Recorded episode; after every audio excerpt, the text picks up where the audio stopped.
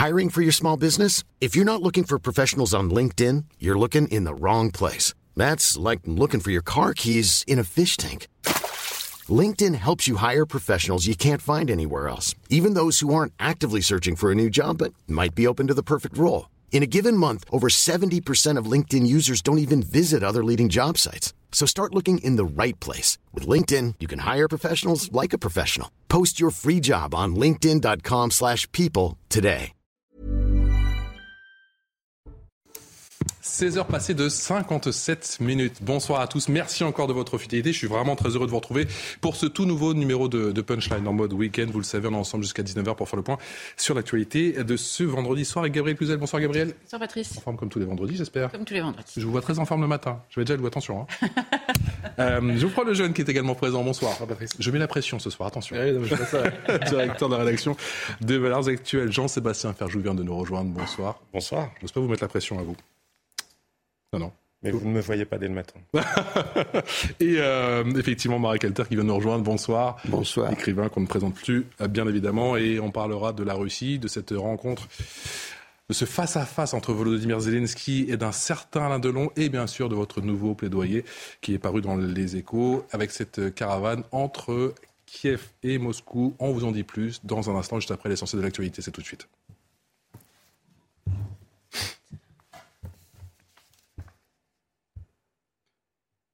Les infos, le JT Oui, non Oui, non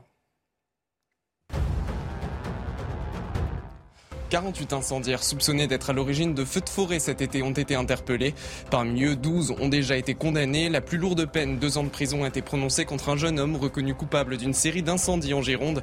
D'autres mineurs ont écopé de mesures éducatives. La reprise des contaminations au Covid s'accélère. Hier, 38 000 cas ont été signalés. L'épidémie était retombée à un niveau particulièrement bas fin août, mais ces dernières semaines, la hausse est continue. Les conséquences pour l'hôpital, elles, sont encore difficiles à prévoir, selon les experts. Au chapitre judiciaire, le procès Milas, la conductrice du car scolaire entrée en collision avec un train en 2017 est jugée depuis lundi à Marseille. Hier, la conductrice s'est effondrée en sanglots. On apprend aujourd'hui qu'elle a été hospitalisée en cardiologie. Nadine Oliviera n'arrive toujours pas à expliquer la collision qui a coûté la vie à six collégiens. La suite du procès est programmée lundi.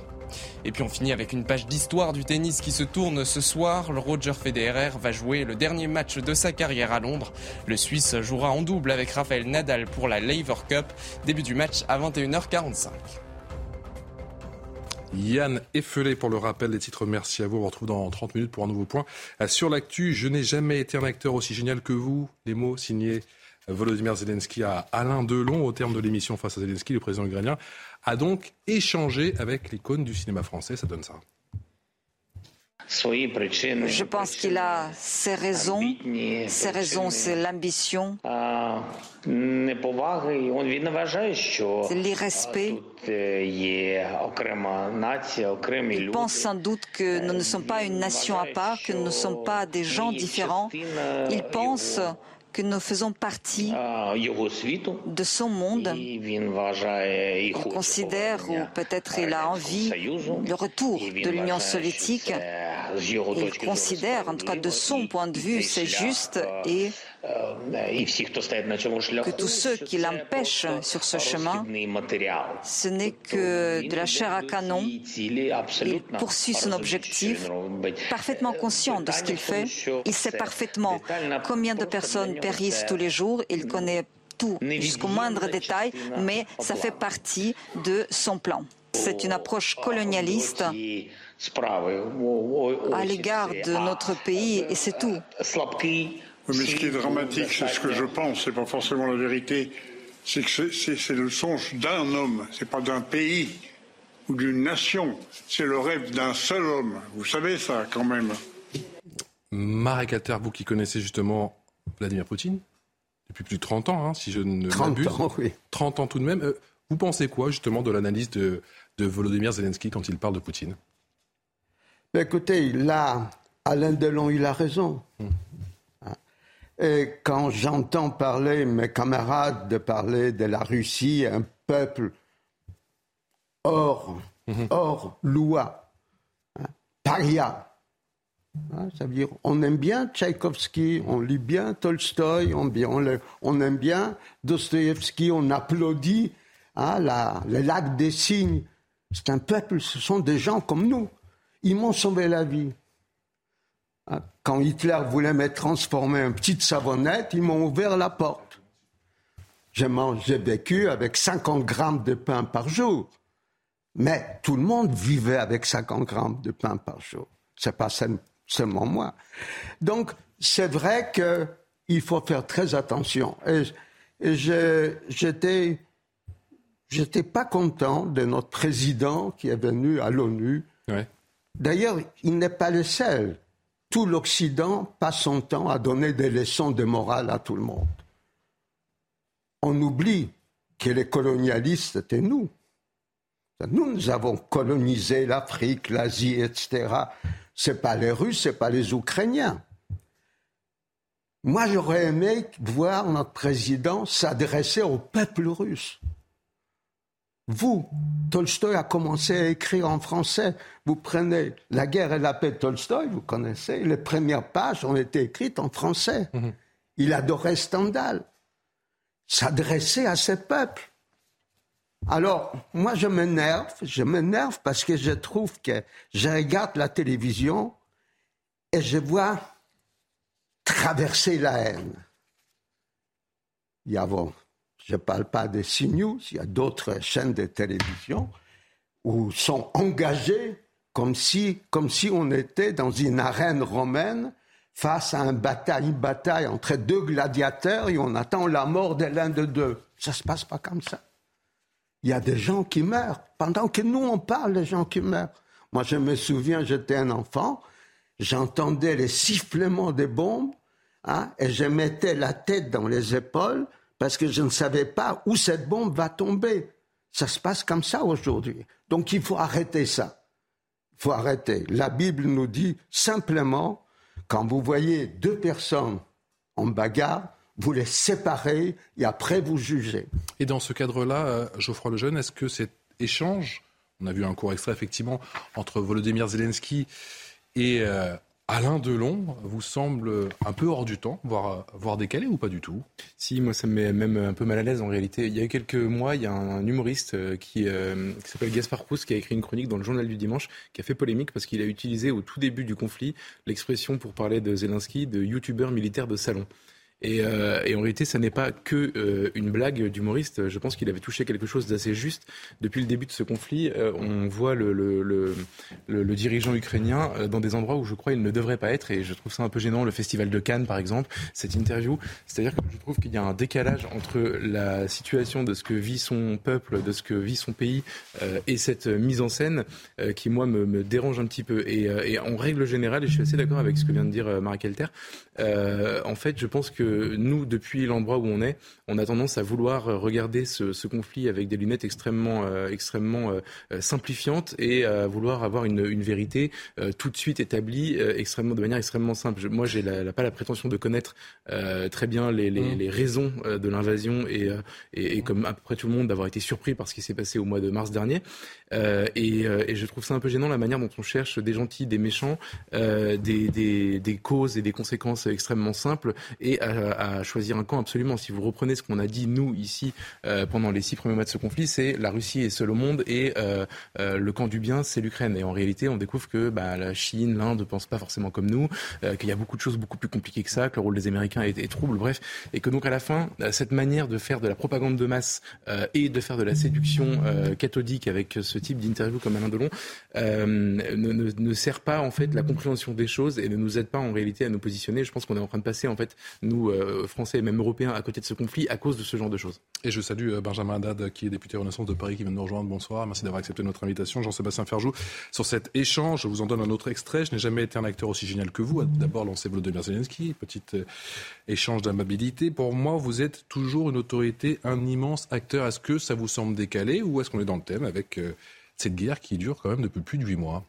Cet échange-là en particulier euh, n'est pas très intéressant. En revanche, moi je comprends très bien que Volodymyr Zelensky essaye de porter la parole des Ukrainiens et je pense qu'il est au contraire rentré dans l'histoire le jour où il a dit je n'ai pas besoin d'un taxi, j'ai besoin euh, d'armes quand les Américains lui proposaient de l'exfiltrer euh, de Kiev.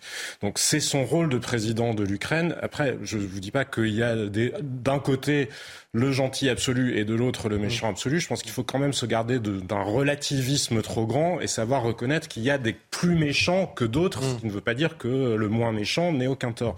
Très important que des gens célèbres s'engagent, a-t-il répété, notamment à, Alain Delon. Ça rentre dans cette stratégie. Il est dans son rôle. Il n'avait pas d'autre moyen que de prendre à témoin les opinions publiques occidentales. Après, on peut se poser des questions sur la manière, la diplomatie, la manière dont la France, notamment, mais on n'a pas tant de moyens euh, que ça concrètement, devons nous engager dans ce conflit-là. Mais enfin, quand même, faire comme s'il n'y avait pas très clairement un agresseur, faire comme s'il n'y avait pas les crimes de guerre commis par la Russie. Pardon, mais l'argument que vous employez tout à l'heure, d'un, la Russie est elle-même un empire colonial. Ça n'est pas parce que nous avons nous-mêmes été des empires coloniaux que la Russie n'est pas un empire colonial. Regardez la manière dont est en train de s'opérer la mobilisation sur les peuples des, républiques périphériques. En Bouriassi, dans un certain nombre d'endroits, il se trouve que je connais et que j'y ai des amis. Donc je vous assure que euh, si eux, ils se vivent comme étant un peu colonisés par un centre qui ignore leurs difficultés. Quant à l'argument de dire mettons tout le monde d'accord, il me semble qu'au Royaume-Uni, notamment pendant la dernière guerre, c'était aussi celui qu'on employait vis-à-vis d'Hitler. Donc je ne suis pas certain qu'il faille euh, à chaque fois vouloir attendre que les choses se déroulent. Vous souhaitez organiser cette caravane Marie Calter interreligieuse pour la paix qui irait donc de, de Moscou à Kiev, je le dis, via Istanbul et Varsovie? Écoutez, moi je je ne suis pas un, comment dire, un spectateur, un spectateur de l'histoire. Bon, j'atteins 86 ans, c'est pas mal. J'espère vivre encore 20 ans. Mais j'étais toujours engagé. Je me suis trompé, comme beaucoup de gens. Ah, pendant la guerre du Vietnam, je suis allé avec John Bez à Cambodge. Non, c'était à Cambodge, à Cambodge. Et c'est vrai qu'on a bien fait parce que quand les Américains ont vu la police militaire américaine tirait John Baez par les cheveux, ils ont compris que ce n'était pas seulement une guerre contre des, des, étrangers, mais c'est une guerre contre leur propre culture. Donc, comment intervenir ici?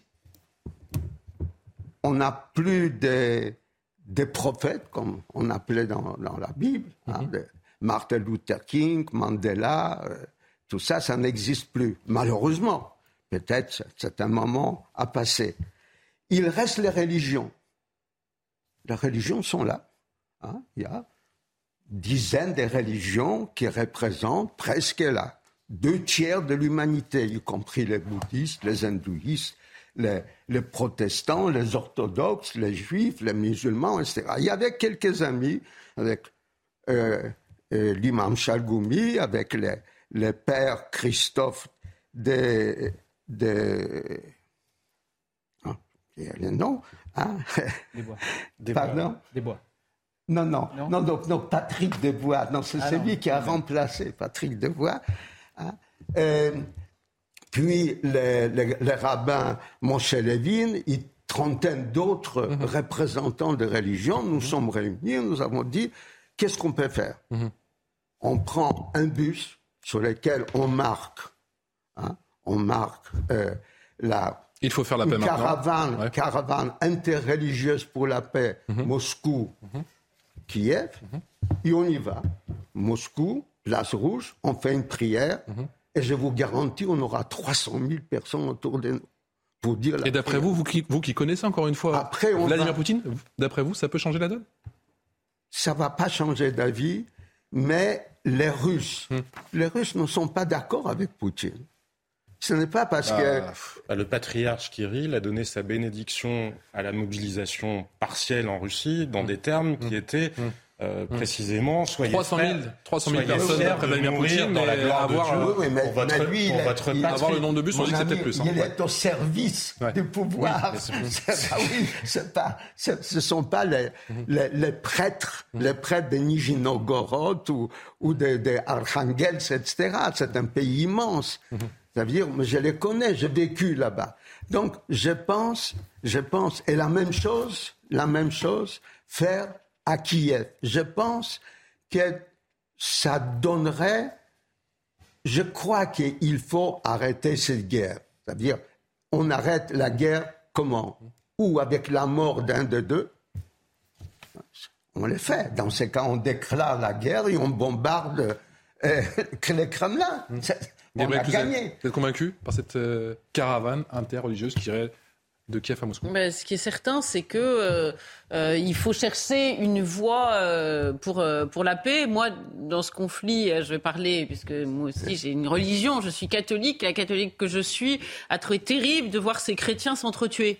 je, je pensais même que c'était encore possible euh, de, nos jours, pour être tout à fait franche.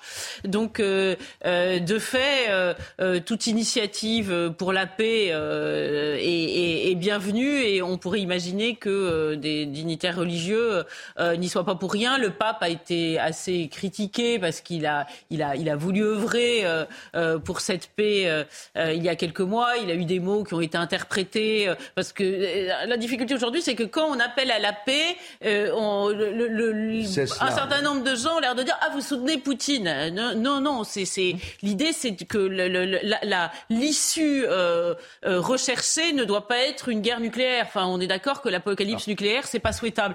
Donc à un moment euh, il faut trouver une issue et le problème c'est que le mot paix vous attire aussitôt une, une suspicion de complicité avec Poutine et que ça devient quand même pénible. Non mais je pense que tout le monde est pour la paix. Euh, sauf Vladimir Poutine qui a déclaré la guerre alors qu'on avait tenté hein, une voie diplomatique, le président de la République et d'autres s'étaient rendus à Kiev et à Moscou pour essayer de relancer les accords de Minsk. Il ne faut pas que la guerre, que la paix, pardon, soit une soumission à l'agresseur. Il ne faut pas que la paix soit un encouragement d'une agression future. Euh, la diplomatie, souvent, c'est un dialogue, effectivement, et je crois d'ailleurs que les sociétés civiles ont leur rôle à jouer dans ce dialogue. Mais la diplomatie, bien souvent, c'est un rapport de force.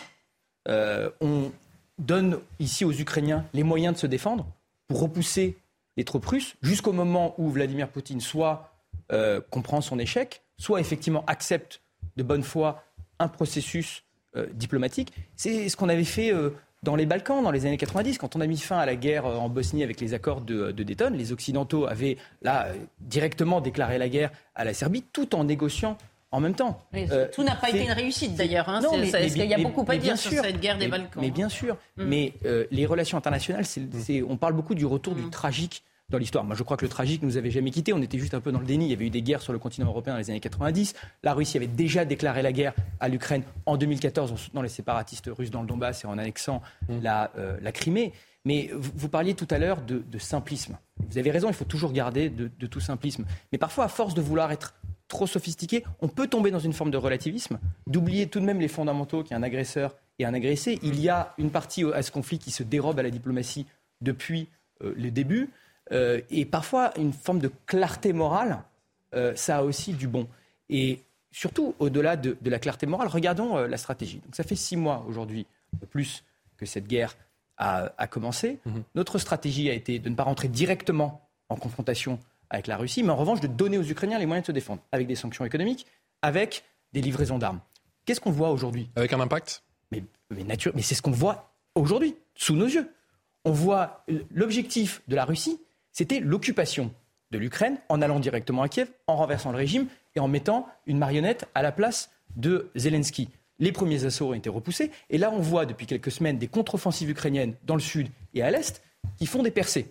On voit aussi que la Russie est de plus en plus isolée sur le plan diplomatique. Je crois que d'ailleurs c'est vraiment l'un des tournants dont on parle finalement assez peu des derniers jours. C'est ce sommet en Ouzbékistan où on a vu les dirigeants chinois et indiens pour la première fois ouvertement critiquer l'intervention. La pression économique, lentement mais sûrement, commence à porter ses fruits puisque les réserves de cash de euh, la Russie sont réduites à néant. La Russie est en récession. C'est là où tout le monde va peut-être être d'accord autour de ce plateau. 10%. Donc on bah, voit aujourd'hui cet impact. Chiffres, Donc hein, les restons... chiffres publics publiés par la Banque centrale russe sur les excédents commerciaux. Donc il faut rester calme, il faut rester les, les Russes avec trois pommes de terre par jour, ils peuvent vivre. Ils ont vécu à l'époque du goulag. Mais là on parle d'autre chose, on parle de Il ne peut pas y avoir de dialogue quand il n'y a pas d'accord sur les faits. Vous parlez des Russes, des Ukrainiens comme s'ils étaient des Normands, des Bretons. Non, non, pas du tout. Mais on ne parle pas de ça. Russes on parlait juste Russes. de l'impact. Les Ukrainiens sont des Ukrainiens. Allez. on parlait de deux choses différentes. Pardon, on peut sur la menace considérer que les nucléaire. Russes sont plus durs à la douleur que Non, les Occidentaux. que Par ailleurs, rien- la balance euh, commerciale russe, les- les- rien qu'au mois d'août, ça a Pendant effacé ce tout. face-à-face entre Volodymyr Le Il déficit, s'en Zelensky, fout ça de la balance. S'il vous Oui, on parle de C'est- fait. c'est- C'est pour nous, on parle de balance. Quelqu'un qui, qui habite Omsk, il s'en fout de la balance, il s'en fout de la bourse. Il a son petit jardin avec quatre pommes de terre et il peut vivre. Les Russes sont forts quand ils sont agressés. Hein. Napoléon l'a compris, depuis Khan on a compris, Hitler a compris. Donc, moi, ce qui me dem- Ils ne sont pas agressés, ils sont j'aime l'agresseur, monsieur Zelensky. Alter. C'est Bon, j'aime, je ne les connais pas très bien. Nous nous sommes rencontrés en 2001 pour l'inauguration d'un monument à Babillard. Il faut se souvenir à hein, 40 000 juifs massacrés en deux jours. Deux jours, il fallait les faire. C'est le père des bois, justement, hein, décrit dans, dans la Shoah par balle. Donc, c'est ça l'histoire. L'histoire fait pas ici avec nos critères. J'aimerais vous faire écouter Donc, il faut Cet extrait. C'est pour ça. de Volodymyr Zelensky, encore une fois, pendant ce face-à-face entre Zelensky Oui. et Alain Delon sur les menaces à peine voilées concernant le nucléaire de Vladimir Poutine. Ça donne ça, écoutez. Je ne crois pas que le monde va lui le permettre.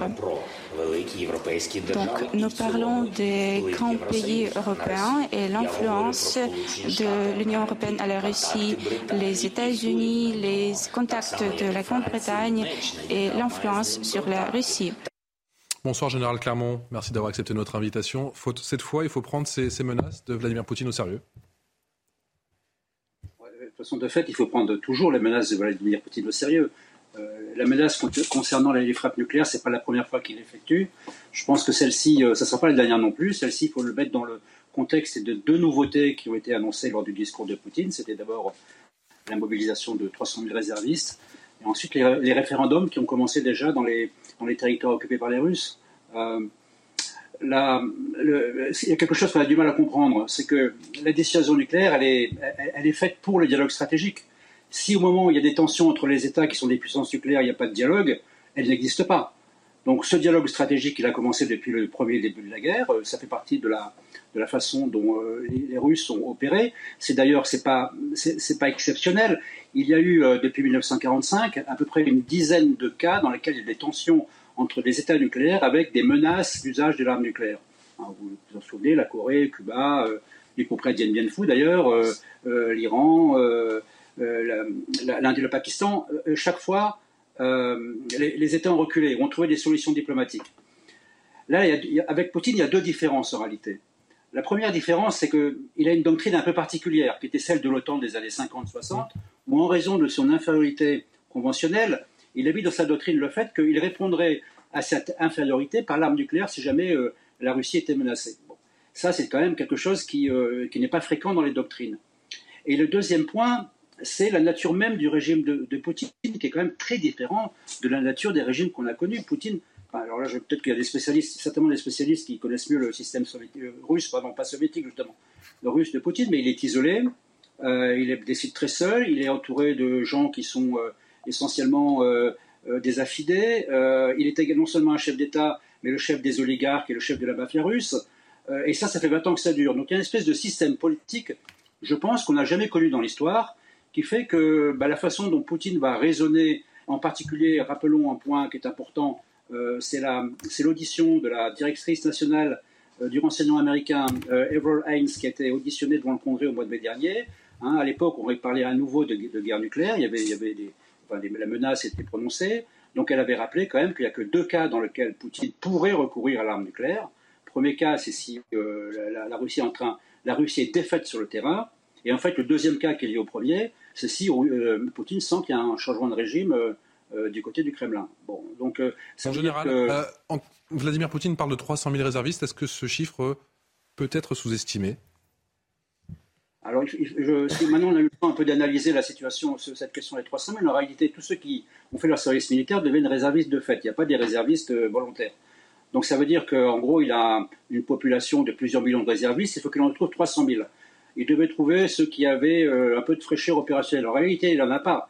la façon dont les réservistes vont être recrutés, c'est ce qu'on trouve en premier seront mis dans des, dans, dans des véhicules et seront, dans, seront amenés dans des camps dans lesquels on va procéder à l'entraînement. Mais le, le, le, rassemblement, la formation et l'envoi sur le front de 300 000 réservistes, ça me paraît extrêmement difficile à réaliser par la Russie qui n'a pas assez d'hommes aujourd'hui pour tenir le terrain. Donc on ne voit pas comment ils enlèveraient des hommes du terrain pour former des réservistes. En réalité, ils vont prendre des gens, ils vont les mettre en uniforme, ils vont leur apprendre à tirer au fusil et rapidement ils vont les envoyer au front et ça va devenir de la chair à canon. C'est probablement ce qui va se passer avec les réservistes dans les prochaines semaines.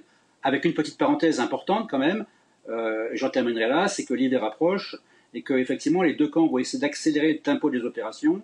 Euh, parce qu'en hiver, euh, les, opérations continueront, mais à un rythme beaucoup plus ralenti, et ça sera une période dans laquelle on va assister à la, régénération des forces. Dernier point, je pense que le fait qu'il ait évoqué les 300 000 réservistes, c'est-à-dire qu'il n'est pas encore le dos au mur, hein, je pense que pour lui c'est une erreur stratégique, il va payer très cher cette affaire de réservistes, mais il n'est pas le dos au mur, donc la menace nucléaire, il faut la mettre en perspective avec cette solution qu'il a, une solution qui est pour lui d'essayer de continuer d'équilibrer le rapport de force en sa faveur sur le terrain.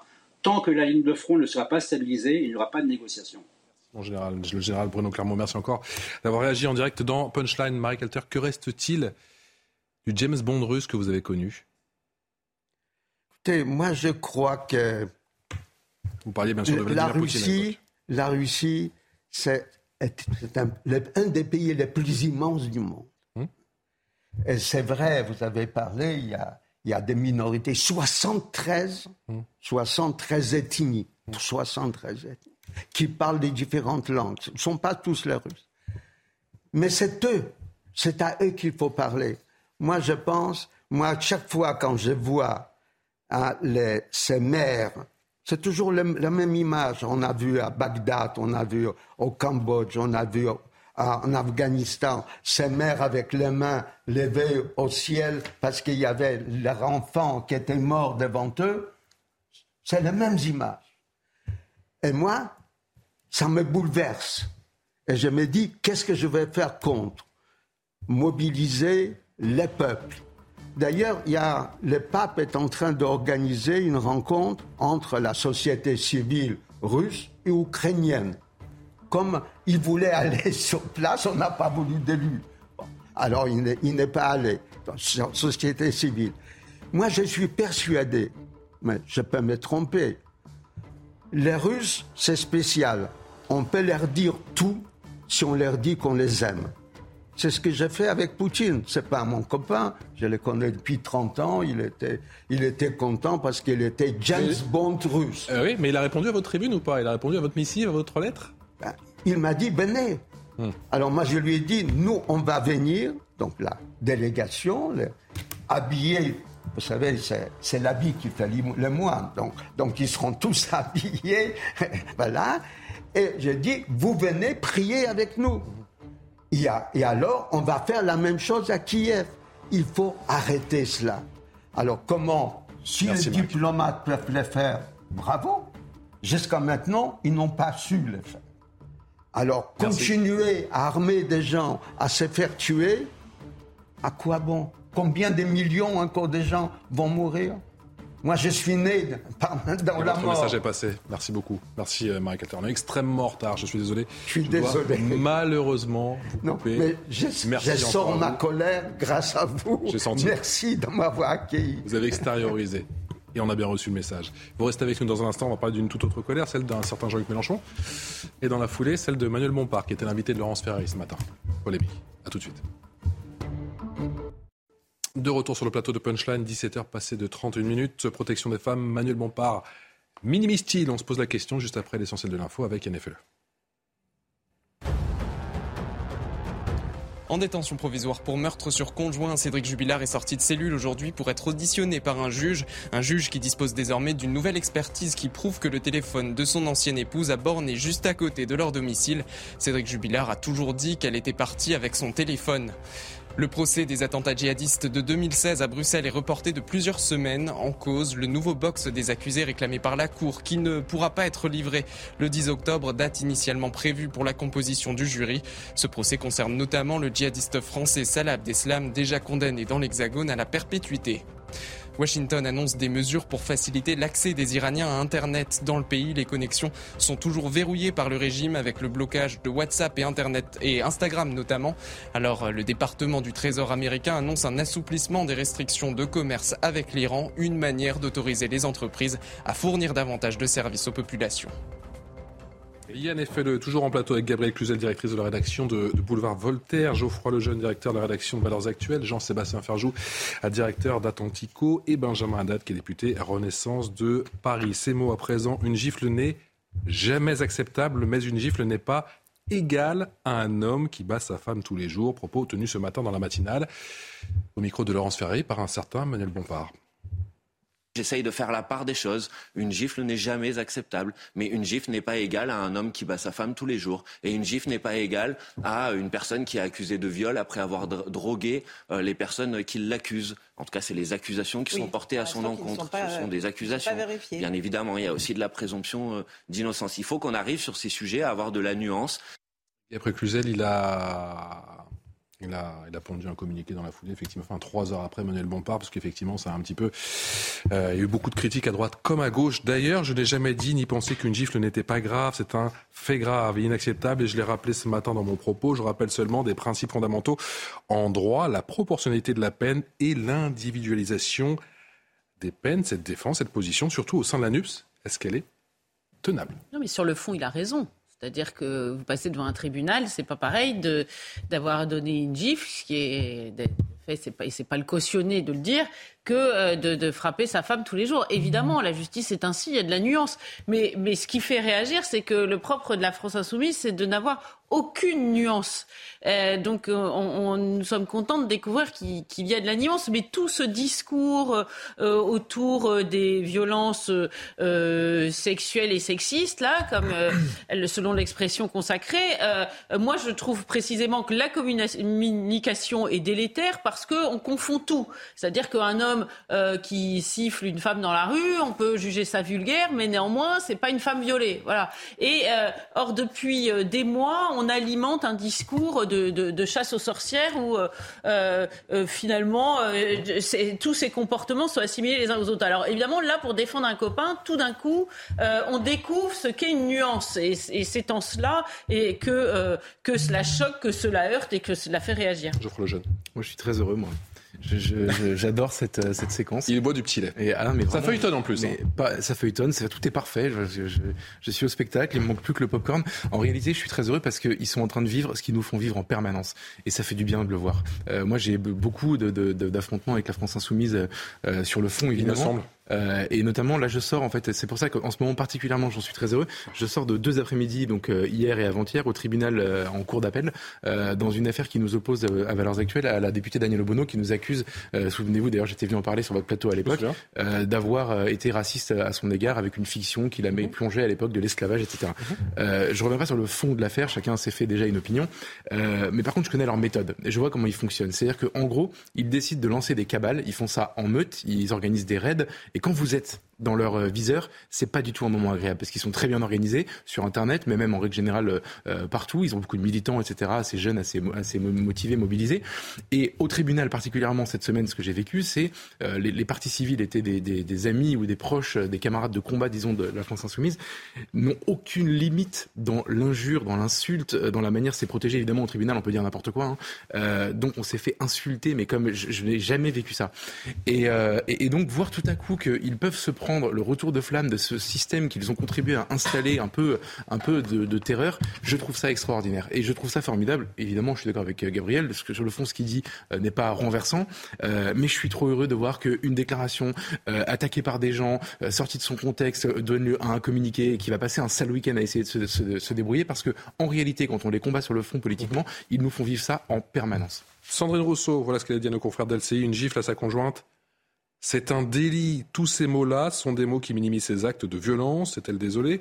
Je rappelle qu'il y a 230 000 femmes qui subissent actuellement des violences conjugales. Benjamin Haddad, ça sent la, la scission sans la euh, Vous aussi, vous buvez du pilet ou pas? Non, non, non. Moi, je ne bois pas du pilet quand on parle de violence euh, contre. Sur un plan politique, j'entends. Quand j'entends que Manuel Bompard nous parle de nuances, la France insoumise qui parle de nuances, c'est mm. vraiment l'hôpital qui se fout de la charité. Mm.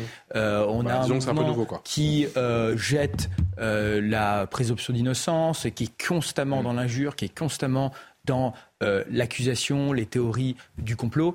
Et là, aujourd'hui, on les voit en rang groupé pour défendre maintenant les violences contre les femmes. Violences, il faut quand même le préciser, qui ont été admises par euh, l'intéressé euh, Adrien Quatennens. En écriture inclusive. Euh, donc, tout ça est, est, extrêmement choquant. Le comportement de Jean-Luc Mélenchon à l'égard d'un journaliste qui donne une petite table comme ça, d'une certaine façon pour parodier aussi mm. une gifle, mm. euh, c'est euh, extrêmement choquant. Et c'est une stratégie. Pour vous, c'est un geste d'intimidation, effectivement, sur ce journaliste de quotidien Évidemment que c'est un geste d'intimidation. Mais d'ailleurs, il faut voir. Toute la... photo, mais, il faut voir toute la séquence. Il faut voir toute la séquence. Il marche avec lui, il s'arrête, il se retourne vers lui, il s'approche comme ça, comme ce sort d'exhiber sa, virilité. Euh, il lui donne une. Oui, il y a une dimension physique, c'est vrai. Il y a une dimension physique. C'est pas nouveau. Les intimidations. On le voit, cette main posée sur Paul Gasnier. Du complot de Mélenchon quand il remet en cause la légitimité euh, d'une élection, les polémiques permanentes. Il y a quelque chose de très trumpiste, hein, vous savez, dans le comportement euh, euh, de, Jean-Luc Mélenchon, qui cherche aussi, d'ailleurs, d'une certaine façon, à ce qu'on réagisse, à être constamment au cœur de l'actualité. Vous avez longtemps vécu aux États-Unis, je et lui, oui, j'ai longtemps vécu aux États-Unis, je, l'ai vu. donc il y a quelque chose de, effectivement, assez dangereux, d'ailleurs, je pense, pour, pour la démocratie dans, dans ce comportement. Jean-Sébastien Ferjou oui, non, mais il y a une stratégie d'intimidation physique chez Jean-Luc Mélenchon, alors qu'il réfléchit ou qu'il est liée à son tempérament qu'il ne maîtrise pas toujours. Mais là, c'est contre-productif, là, dans la séquence. Et là, on pourrait très bien l'imaginer en train de dire la lutte contre les violences contre les femmes, c'est moi mmh. Enfin, bref. Oui, non, mais si, parce que ça relève de ça, même s'il était plus dans l'ironie. Pour revenir d'ailleurs sur ce que je disais. Euh, à la place, il a dit je fais Je le soutiens totalement, parce que effectivement, quand on est confronté à la France insoumise, que ce soit dans les tribunaux ou sur les réseaux sociaux, ce sont des gens dont on voit très bien qu'ils ne s'inscrivent pas dans le débat démocratique, ils veulent faire taire leurs adversaires, qui ne traitent d'ailleurs pas comme des adversaires. Un adversaire, c'est celui que vous combattez. Ils les traitent comme des ennemis. Ils les traitent comme des gens, pour le coup, qu'ils veulent éliminer du champ médiatique ou du champ du débat politique. Et ça, ça ne relève pas du champ de la démocratie. Maintenant, sur les propos de Manuel Bompard eux-mêmes, je crois que Gabriel euh, a tout dit. De fait, Manuel Bompard, il ne s'agit évidemment pas, comme d'ailleurs lui-même ne le fait pas, de minimiser euh, la violence que représente une gifle, mais un tribunal voit bien qu'il y a une différence. Moi, ce qui me perturbe dans cette affaire, c'est quoi? Mmh. C'est qu'il y a beaucoup de femmes, parce que tout le temps qu'on passe sur ces polémiques et que Jean-Luc Mélenchon ou la France Insoumise entretiennent en quelque sorte en laissant durer le plaisir. Qu'est-ce que vous voulez que je vous dise? Euh, euh, Adrien Quatennens, c'est lui qui, à l'Assemblée nationale, assumait qu'une gifle, c'était le premier pas vers les violences. Donc il l'a dit, qu'il assume la responsabilité politique de ses propos tenus, encore une fois, à l'Assemblée nationale. On ne peut pas parler à l'Assemblée nationale et ne pas euh, assumer ensuite. Mais là où je vous disais que je trouve ça choquant, c'est qu'il y a énormément de victimes dans ce pays qui vont dans les commissariats pour essayer de porter plainte et on leur répond main courante. Alors je ne sais pas si Madame Quatennens, et à la limite on s'en fiche, c'est une affaire privée, le, commissariat a essayé de la euh, convaincre de ne pas porter plainte et à ramener les choses à une main courante ou si elle-même voulait une, une seule main courante. Mais quand là vous voyez que le parquet se saisit des faits qu'il engage immédiatement une enquête parce que c'est médiatique et énormément de gens qui ont subi des violences plus graves ne sont pas entendus par la justice, je trouve que parfois il faut savoir arrêter, clore une polémique. C'est certainement valable pour nous, mais c'est vraiment valable pour la France insoumise. Vous avez le sentiment, Gabriel Cluzel, que l'après Mélenchon, c'est encore tabou Ou tout ce qui se passe, toute cette séquence, ce feuilleton, si je puis dire, est en train de changer la donne? Bah, ce qui est assez compliqué, c'est que euh, l'après Mélenchon, ça devait être Quatennens et euh, exit Quatennens. Euh, ce qui me fascine, c'est ce qui, ce qui est en train de se passer. je pense notamment à Sandrine Rousseau, qui finalement arrive à s'imposer. Mmh. On, on, a beaucoup glosé sur ces, ces, ces, déclarations extravagantes, mais finalement, à la fin, elle fait strike. Hein. Les uns après les autres, ça, ça, ça, ça, ça, tombe. Bah, Bayou. Et il y a une espèce, on le sent bien, de, de processus révolutionnaire dans ce parti ce qui est normal, hein, du coup, parce que c'est des, sens révolutionnaires. C'est Danton qui criait euh, à Robespierre sur sa charrette appartenant à la guillotine, tu seras le prochain. Bah, tous ces hommes qui ont essayé d'en faire des tonnes, avec beaucoup d'hypocrisie hein, parfois, parce que rappelons-le, euh, il a fait son aveu, Adrien Quatennens, en, écriture inclusive, et ça me rappelle un peu l'affaire Baupin, euh, où, qui, Baupin qui se mettait du rouge à lèvres scrupuleusement à la journée de la femme. il manquait plus que les barésies. Bon, il n'y a pas la condition d'une seule femme qui a été changée mangé par toutes ces idioties, eh bien, le, on voit bien que ben, ça ne fonctionne pas. au bout d'un moment, ils se font, ils se font balayer. il y a un certain nombre de femmes féministes radicales qui ont envie de prendre le pouvoir, mais elles aussi se feront balayer parce qu'il en est ainsi des processus révolutionnaires. Donc, on les trouvera à un moment trop blanches peut-être. Enfin, voilà, on attend de voir la suite. Et après Mélenchon, c'est tabou ou pas? Où ça se dessine justement quand on voit qu'il y a peut-être une scission entre d'un côté Jean-Luc Mélenchon, Manuel Bompard et de l'autre côté Léotin, Obono et consorts oui, euh, c'est tabou, bah oui, pour l'instant ils ont du mal à en parler parce que parce que c'est quand même un parti qui, est, qui a des instances. Parce qu'il prend beaucoup de place, parce que. Pardon? Parce qu'il a son caractère, parce qu'il prend beaucoup de place Il fait peur à tout le monde, surtout regardez la, comment il se comporte quand ils sont interrogés sur le tweet de Jean-Luc Mélenchon. C'était en début de semaine, c'est quand même une scène extraordinaire. Je veux dire, on, on, ne voit ça que dans des grandes dictatures, euh, où il y a tout l'état-major de la France insoumise qui vient donner euh, l'image d'un parti uni dans la tourmente. Mmh. Et puis au moment où il faut répondre à une question d'un journaliste un petit peu gênante, plus personne ne veut parler. C'est extraordinaire. Donc maintenant, on a compris. Enfin, moi, en, vérité, on le, le monde de la patate chaude, effectivement. Et, bien sûr, mais en fait, c'est un parti totalitaire. Enfin, c'est un parti qui a un fonctionnement totalitaire. On peut faire d'ailleurs la liste ici. Les gens sont des gens qui ont quitté la France insoumise parce que des accords ou tout à coup mise au banc ou alors euh, fin de l'état de grâce, etc. Georges Georges Kuzmanovic, il y a quelques années, qui n'avait pas eu la bonne place aux européennes, tac, dégagé. Thomas Guénolé, le politologue. Enfin, et en fait, à chaque fois, ils écrivent la même chose quand ils s'en vont. Euh, à Andrea Cotarac, qui est euh, maintenant au Rassemblement national, ils disent mmh. tous exactement la même chose. Mmh. Donc, on sait que ça fonctionne comme ça. je pense que Jean-Luc Mélenchon ne veut pas s'encombrer d'une potentielle, d'une potentielle, ne serait-ce que d'un débat interne, et que les instances, c'est toujours pareil. Là, je suis d'accord avec le parallèle. C'est pas comme ça dans tous les partis politiques. Ça se passe pas comme ça, Renaissance. C'est incomparable. Euh, au, sein du parti des Républicains, moi j'ai beaucoup suivi les Républicains, ils ont des bureaux politiques où ils s'engueulent parfois. Après, il y a un chef, mais ils se disputent, ils sont capables de débattre, même parfois de se contredire, etc. À la France insoumise, jamais. Moi, ce qui me fascine et ce que je trouve le plus terrifiant dans cette dimension révolutionnaire, c'est que la révolution est la cause suprême et donc tout peut être excusé au nom de ça. Donc ils tolèrent finalement les pires ignominies et ce qu'ils reprochent aux autres, ils le tolèrent en permanence pour eux. C'est pour ça qu'ils ont donné l'impression de vouloir un peu excuser Katnins parce que c'est quand même un bon soldat euh, au nom de leur cause suprême. C'est vraiment le, le, le, début du commencement du, c'est comme ça qu'a fonctionné l'URSS pendant très longtemps. Et par ailleurs, sur la manière d'éliminer les gens de la part de Sandrine Rousseau, la vérité c'est qu'elle est encore pire que Jean-Luc Mélenchon. Il y a une phrase qui est attribuée à tort à, Richelieu euh, qui est donnez-moi six lignes écrites, écrites de la main du plus honnête homme et j'y trouverai un motif de condamnation à mort. Elle fait exactement ça. C'est-à-dire qu'avec leurs idéaux, avec leur grande pureté, etc., et tous les, principes qui sont en train d'imposer à notre société, on peut aujourd'hui bannir n'importe qui. C'est terrible parce que je pense qu'à chaque prise de parole de Sandrine Rousseau, euh, voilà, j'ai dit pardon, Sandrine Rousseau je pense qu'effectivement, tout ce petit monde à la nupe, c'est en train de trembler. Jean-Sébastien. Sur Jean-Luc Mélenchon, la difficulté pour euh, la France insoumise et la NUPS, parce qu'il faut distinguer les deux, c'est que malgré tout, oui, pour partie, euh, il fait peur, où il y a un, gouvernement, c'est pas un parti d'ailleurs, c'est un mouvement dont les structures sont gazeuses et ne sont jamais euh, affichées, ce qui permet d'éliminer plus facilement les gens, il n'y a même pas besoin de les déchoir d'un titre en particulier, mais il a quand même un charisme, une légitimité historique, entre guillemets, au sein de la gauche. Maintenant, la difficulté, c'est que ce que Jean-Luc Mélenchon parvient à faire, justement par cette espèce de charisme, par, euh, son intelligence, ses capacités d'orateur, à savoir faire vivre ensemble des gens qui, en réalité, n'ont pas grand-chose en commun. Il y a à la France insoumise des gens qui euh, étaient des républicains, qui le sont d'ailleurs euh, probablement toujours, et il y a à côté de ça des gens qui sont clairement du côté des indigénistes. Ouria Boutelja, d'ailleurs, la porte-parole des indigénistes, s'était vanté de considérer que Jean-Luc Mélenchon était une prise de guerre. Il arrive à faire vivre ensemble aussi bien Daniel Obono que Clémentine Autain, que Alexis Corbière. Tous ces gens-là n'ont pas la même vision politique. Effectivement, s'il n'y a pas Jean-Luc Mélenchon, ça devient très compliqué de faire tenir ce, ce, ce mécano-là, que ce soit uniquement au sein de la France insoumise ou que ce soit au sein de l'ANUPS. Mais pour le coup, il y a quand même des gens qui parfois ont déjà critiqué, Clémentine Autain notamment, a, elle, euh, eu le courage, on ne peut pas lui retirer ça, d'avoir dénoncé le fonctionnement très autoritaire euh, de ce parti et quoi qu'il en soit, absolument pas démocratique. Rapidement. Mais juste quel naufrage intellectuel et moral pour la gauche d'être aujourd'hui soumise à euh, ce mouvement clanique anti-républicain, anti-laïque, anti-capitaliste qui est euh, la France insoumise. On a euh, des, euh, des, dirigeants de la France insoumise qui disent ouvertement qu'il faut sortir du capitalisme, qui se compromettent avec l'antisémitisme en faisant des résolutions qui accusent Israël d'apartheid, qui se comparent eux-mêmes d'ailleurs à, Robespierre, alors avec à la fois énormément d'inculture historique et puis aussi beaucoup d'arrogance et d'orgueil hein, dans la façon de le faire. Là aujourd'hui, la gauche, il y avait quand même historiquement une gauche européenne, une gauche républicaine, laïque. il y avait le, Parti socialiste qui aujourd'hui décidé d'être le parti d'appoint minoritaire de cette coalition qui est dirigée de facto par euh, Jean-Luc Mélenchon. Allez, sans plus tarder, je vous propose euh, à présent ce retour vers le présent. Il y a un an, les toxicomanes du Jardin des dans le nord-est de la capitale étaient délogés, vous en souvenez, pour être déplacés vers la Villette, bien sûr, et, et Aubervilliers. Quelle est la situation sur place un an après pour les riverains? Élément de réponse avec ce reportage signé Jeanne Cancard et Fabrice Elsner pour CNews.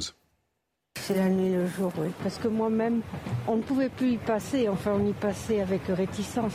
Depuis le départ des consommateurs de crack il y a un an, Françoise ose enfin revenir dans le jardin des Halles, où les animaux ont remplacé les toxicomanes, délogés de force. Mais à seulement deux kilomètres plus au nord, on replonge dans l'enfer du crack, porte de la Villette, où ont été déplacés les toxicomanes.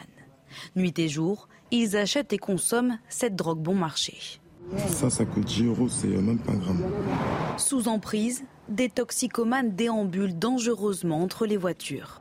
À la vue de notre caméra, l'un d'eux nous jette une bouteille en verre. Devant ce supermarché, quotidiennement, des bagarres éclatent.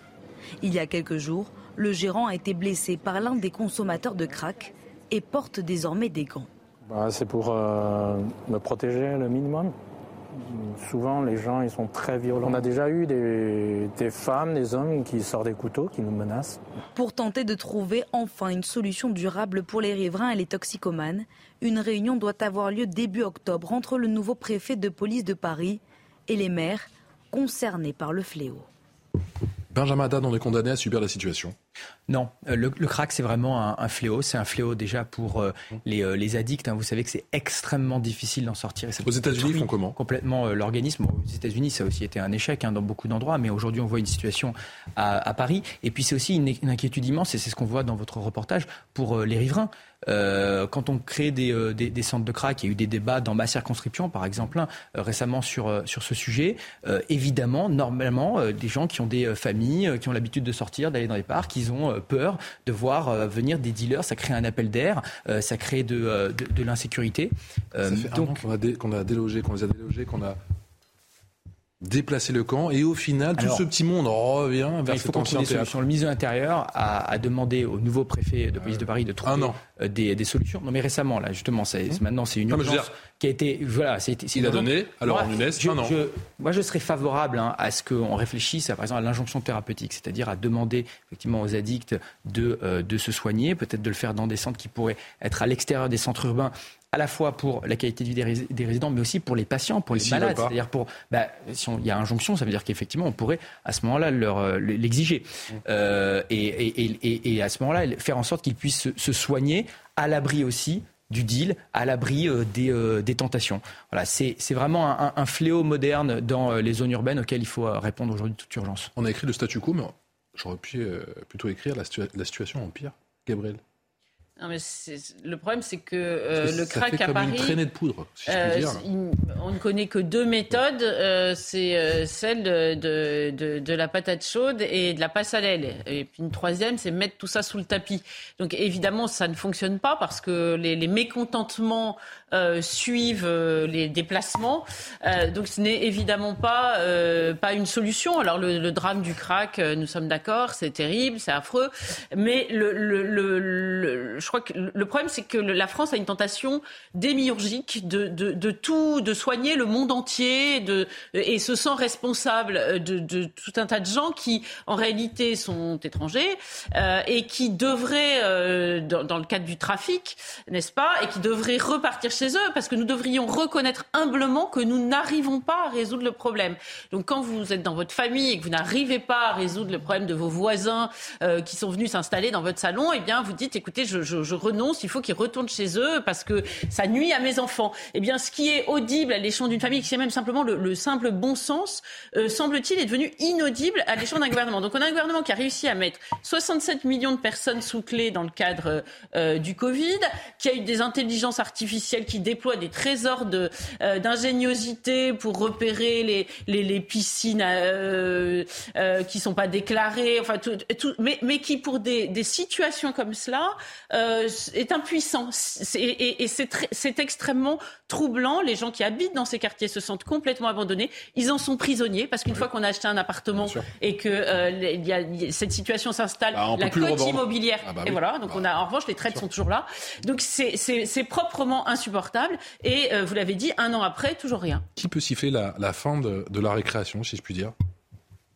Bah, je crois qu'il y a clairement un défaut de volonté politique. Déjà, il y a un jeu d'hypocrisie monstrueux entre la préfecture de police de Paris et la mairie de Paris qui se renvoie effectivement la patate chaude, mais il y a quand même le gouvernement. Enfin, effectivement, on peut décider, d'autant que le trafic de, trac, de crack, pardon, c'est pas le trafic de cannabis, ce n'est pas le trafic de cocaïne. Il n'y a pas beaucoup de dealers, il n'y a pas tant de points de vente que ça sur le crack. Et le crack, c'est vraiment une drogue, c'est pas une drogue récréative. Hein. Une fois que vous avez pris du crack une fois, vous devenez extrêmement vite addict. Donc il y a un défaut de volonté politique, ne serait-ce que sur le fait de gérer. Si on arrêtait vraiment, ce sont quelques familles qui sont identifiées, le trafic de crack. C'est pas, pour le coup, comme je vous disais, un problème qui est infiniment plus difficile à résoudre sur d'autres trafics de drogue. Mais après, il y a effectivement une dimension santé publique incontestable. Et oui, je crois qu'il faudra en arriver à une injonction thérapeutique, à sortir les gens. Et la situation se dégrade. Les bureaux d'Atlantico, ils sont sur la place de la Bastille. Je peux vous dire qu'autour du port de l'Arsenal, c'est devenu n'importe quoi. Alors que précisément, il y a justement des familles, des parcs, des enfants qui sont là.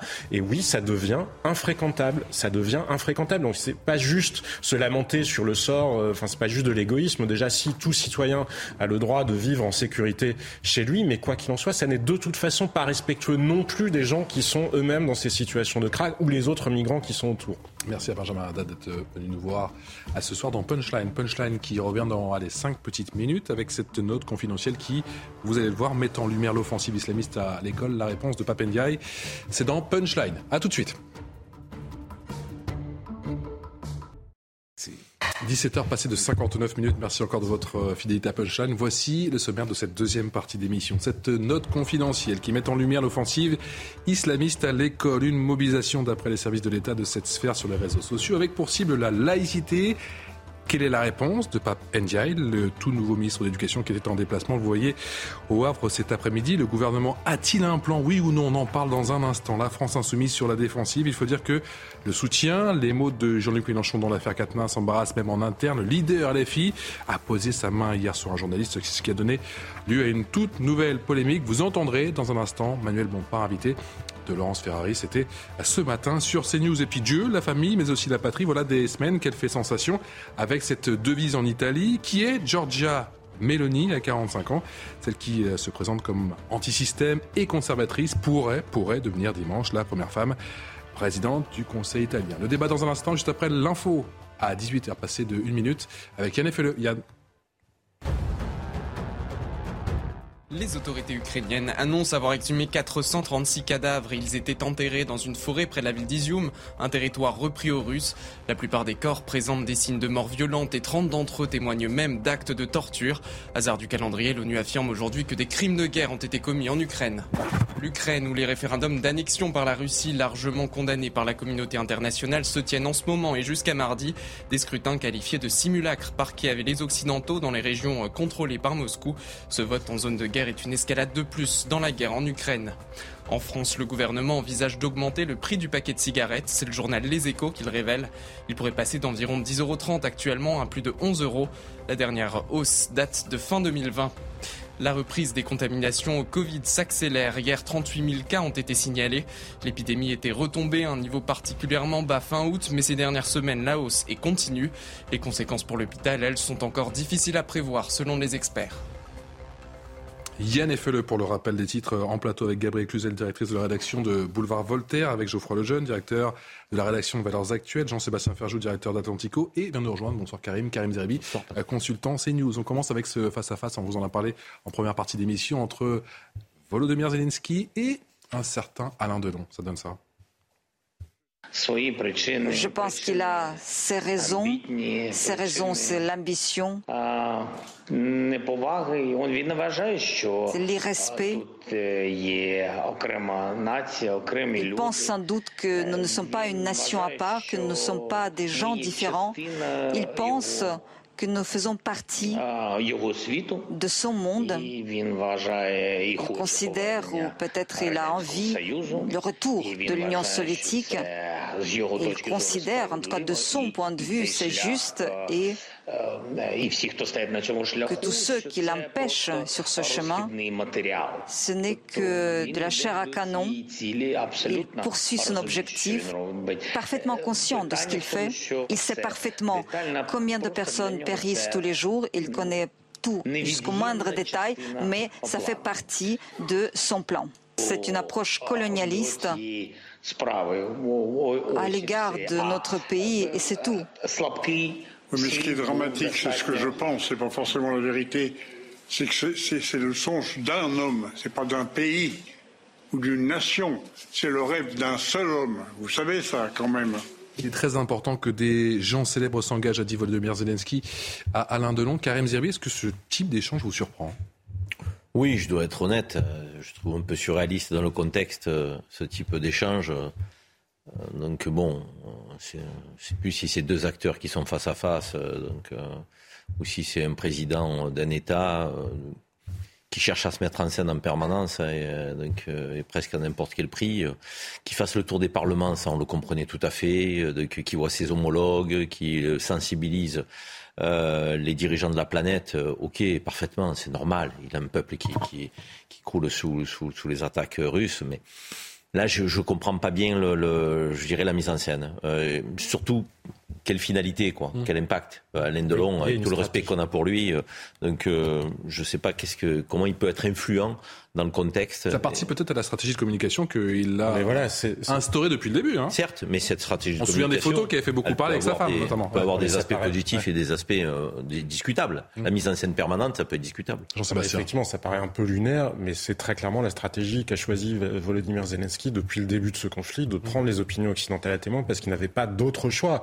Alors peut-être que vu d'Ukraine, il mesure plus ou moins bien ce qui va avoir euh, pesé réellement sur les opinions, parce que je sais pas si Alain Delon sur TV5 Monde, ça fait vraiment bouger les lignes de l'opinion française, quoi qu'il en soit, mais on peut comprendre le fait, il est rentré dans l'histoire quand même au moment, où il a réussi, il avait des taux de popularité qui étaient euh, relativement faibles avant le déclenchement du conflit en Ukraine, et puis notamment avec sa fameuse phrase, je n'ai pas besoin d'un taxi pour euh, qu'on m'exfiltre, j'ai besoin d'armes et que vous nous souteniez sur place, il a fait la preuve de son caractère et de son tempérament. Maintenant, sur ce que disait Alain Delon lui-même, parce que là on s'intéresse à Volodymyr Zelensky, quand il dit c'est un seul homme, non, ça n'est pas un seul homme. La vision déployée, l'invasion de la guerre en Ukraine, enfin de l'Ukraine, pardon, ça n'est pas que le caprice euh, de Vladimir Poutine. Ça correspond à une pensée qui est assez largement installée en Russie. On l'entend euh, expliquer, argumenter à longueur de journée sur la télé d'État russe euh, par des gens qui disent que l'Ukraine n'a jamais existé historiquement. Enfin bref, qui emploient tous les arguments possibles et imaginables pour nier non pas seulement le droit de l'Ukraine à exister, mais l'existence même de l'Ukraine. Donc non, ça n'est pas que Vladimir Poutine. Et d'ailleurs, juste d'un mot, les manifestations qu'on voit ces jours-ci, ce ne sont pas des manifestations contre la guerre. Hein. Ce sont des manifestations de Russes que ça ne dérangeait pas que le conflit existe aussi longtemps qu'ils n'avaient pas besoin d'aller combattre eux-mêmes. Ce sont des manifestations anti-mobilisation. Il y a une grande différence avec les manifestations contre la guerre c'est pour ça que je parlais de manichéisme tout à l'heure. J'ai un peu peur, enfin, quand j'entends euh, en effet Alain Delon qui, euh, est, engagé euh, à corps perdu dans, ce conflit et qui dit des choses, en effet, je suis d'accord, qui, ne peuvent pas être vraies. En fait, c'est ça qui est un peu gênant dans les réactions occidentales en général et moi françaises en particulier. Ce qui m'intéresse, c'est les gens qui sont devenus spécialistes de l'Ukraine et de la Russie en quelques jours, qui se sont fait une opinion très rapidement et qui donc finissent par dire c'est un seul homme fou à la tête d'un État et en réalité les Russes sont de notre côté. Marie Kelter le disait quasiment tout à l'heure également. Ça ne peut pas être vrai forcément. Une opinion est, est partagée sur ce genre de sujet. Et à force de ne pas le voir, tout à l'heure, le, Benjamin Haddad euh, en plateau expliquait que la paix ne peut. On parlait de paix, de comment. Député Renaissance. Député Renaissance expliquait, et il a raison, que la paix ne peut pas se faire dans la soumission à l'agresseur. Je suis d'accord avec ça. Et malheureusement, la paix ne se fera probablement pas non plus dans la soumission de l'agresseur. Et j'ai tendance, tendance, à penser, moi, que nous, en jouant ce jeu. Alors, Zelensky a ses raisons, je lui ferai pas la leçon. Moi, je ne sais pas comment ça se passerait si j'étais le chef d'un État en guerre, d'un pays en guerre. Mais euh, nous, en jouant ce jeu et en mobilisant justement nos opinions avec ce, ce manichéisme permanent, on a finalement préparer les esprits à ce qu'il faille, il faille que Poutine plie les genoux, un genou, euh, soit à terre et euh, presque même humilié parce que euh, en fait il y a une forme de, de, de, volonté revancharde, etc., qui a priori n'arrivera pas. n'arrivera pas. D'ailleurs, c'est jamais comme ça qu'on sort d'un conflit. Et moi, c'est ça qui m'inquiète. C'est qu'est-ce qu'on espère maintenant de, de, ce qui va se passer? Et je, je... Gabriel. Je sais quelle est votre attitude, voilà ce qu'a dit euh, Volodymyr Zelensky à l'égard de cette guerre. Je suis très heureux que vous souteniez l'Ukraine et les Ukrainiens. C'est très important pour nous lorsque des gens célèbres comme vous, Alain Delon, ils peuvent réellement aider car la parole est une arme et parfois frappe plus fort qu'une arme réelle sur un champ de bataille. Alors, euh, Moi, j'aime beaucoup Alain Delon, mais de fait, ces images me, me, me dérangent un peu. Je suis pas sûre que, euh, Zelensky, je comprends que ce soit une stratégie et, et elle, elle, a une forme de logique, mais je suis pas sûre qu'il n'en sorte pas un peu abîmé. Déjà parce qu'il va. c'est aux yeux des Ukrainiens. Non, mais non, mais, non, mais il a besoin des opinions occidentales. Et donc c'est quand même celles, ces opinions occidentales qu'il cherche à agréger en, en, faisant le tour euh, euh, des parlements. Des... Bon, déjà, il intervient beaucoup et trop de paroles euh, tue la parole. C'est-à-dire quand il va Sciences Po, etc., on se dit on va finir par le voir dans le conseil, conseil municipal, la salle polyvalente de Brie-contre-Robert, vous voyez. Et je pense que c'est pas bon. C'est pas bon parce qu'il faut garder, quand on est un personnage comme ça, euh, il faut que la parole soit rare et, euh, précieuse. Et puis, euh, il faut pas oublier que nous sommes dans un contexte où les, euh, parties des peuples est très, très méfiante vis-à-vis des élites. Et les élites, c'est aussi les people, entre guillemets. C'est-à-dire, et, ils ont le sentiment qu'on les force à penser quelque chose. Et finalement, euh, agréger autour de lui des stars, euh, est-ce que c'est est-ce que c'est payant? Je n'en suis pas certaine. On se dit est-ce que la prochaine ce sera Greta Thunberg?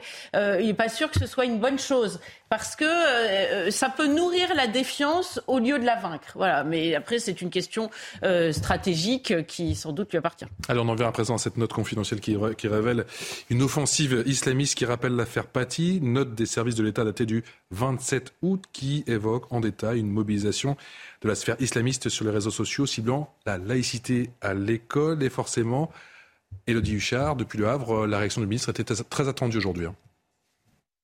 Le ministre de l'Éducation nationale était en visite au Havre ce vendredi aux côtés de l'ancien Premier ministre Édouard Philippe. Plusieurs objectifs à cette visite. D'abord, dans la matinée, il s'est rendu à Caen, là où une professeure avait été violemment agressée la semaine dernière, évidemment pour témoigner son soutien à la communauté éducative. Et puis évidemment, Papendiaï est revenu aussi sur ces notes des services de l'État qui alertent sur des atteintes à la laïcité, notamment sur les réseaux sociaux où on appelle par exemple à porter le voile ou bien encore à prier à l'école. Écoutez le ministre de l'Éducation, au micro de Florian Paume.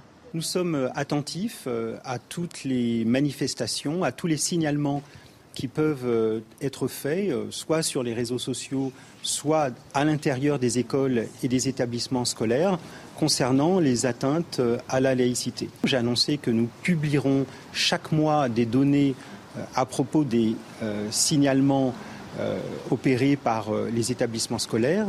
S'il y a lieu, nous interviendrons. Pour l'instant, nous n'avons pas de données clairement établies à propos de la rentrée, mais nous surveillons la situation avec attention.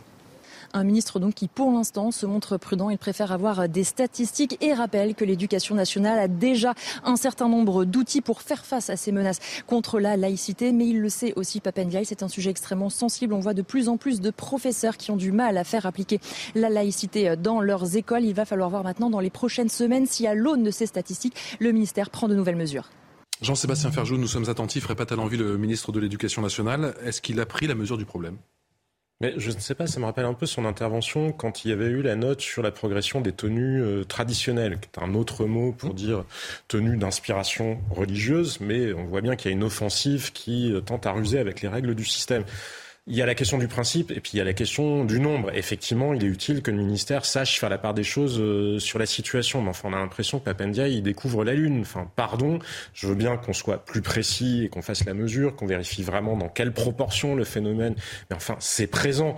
Euh, il ne peut pas lui échapper qu'il y a eu Samuel Paty. Il ne peut pas lui échapper non plus qu'il y a eu un certain nombre d'incidents dans le pays d'élèves qui ont refusé les commémorations à la mémoire de Samuel Paty. Il ne peut pas lui échapper le fait divers qu'on commentait il y a deux ou trois jours euh, dans un lycée parisien avec euh, ou un collège, un grand frère qui vient pour euh, en menaçant la professeure qui avait demandé qu'une jeune fille retire son foulard dans le cadre d'une sortie scolaire. Donc qu'il ne voit pas tout ça, qu'il ne comprenne même pas que politiquement dans l'expression de son message, ça paraît mais enfin un déni de réalité ça me laisse perplexe. Et je pense que, comme M. Ndiaye est tout sauf un imbécile, c'est parce que précisément il s'adresse à quelqu'un d'autre. Sa fibre profonde, sa fibre profonde, Vous me dites qu'il donne elle est d'être plutôt. des signes à la gauche Il a vécu aux États-Unis. Il est d'être, de s'inscrire dans un modèle intellectuel, idéologique, qui est plutôt un modèle justement qui tend vers le multiculturalisme. Et vous avez vu sa déclaration euh, ces derniers jours dans une université américaine justement, dans laquelle il disait que c'était très difficile de- d'aborder les questions raciales en France à cause de l'extrême droite. Euh, euh, oui, il y a certainement une pression de l'extrême droite, mais il me semble pas me souvenir que ce soit l'extrême droite qui ait fait pression pour que le Moras soit retiré de la, Constitution. Donc en plus, il n'a pas l'air vraiment hum. de maîtriser les codes politiques français. Nous sommes attentifs, a dit le ministre de l'Éducation, Gabriel Cluzel. Est-ce que vous êtes rassuré? Déjà, je note qu'il euh, ne, nomme pas, euh, contrairement à votre bandeau, islamisme à l'école, lui ne nomme rien. Il parle d'atteinte à la laïcité. Atteinte qui atteint à la laïcité? Et c'est un peu comme la loi séparatisme. On sait très bien que c'est pas une question de séparatisme, parce que si à la limite les islamistes voulaient euh, rester séparés, euh, ce serait euh, un moindre mal. Le problème, c'est qu'en réalité, ils veulent nous faire vivre comme eux et, et, prendre le dessus. Donc, toutes ces espèces de périphrases, cette pudeur à dire les choses montrent qu'en réalité, on n'agira pas.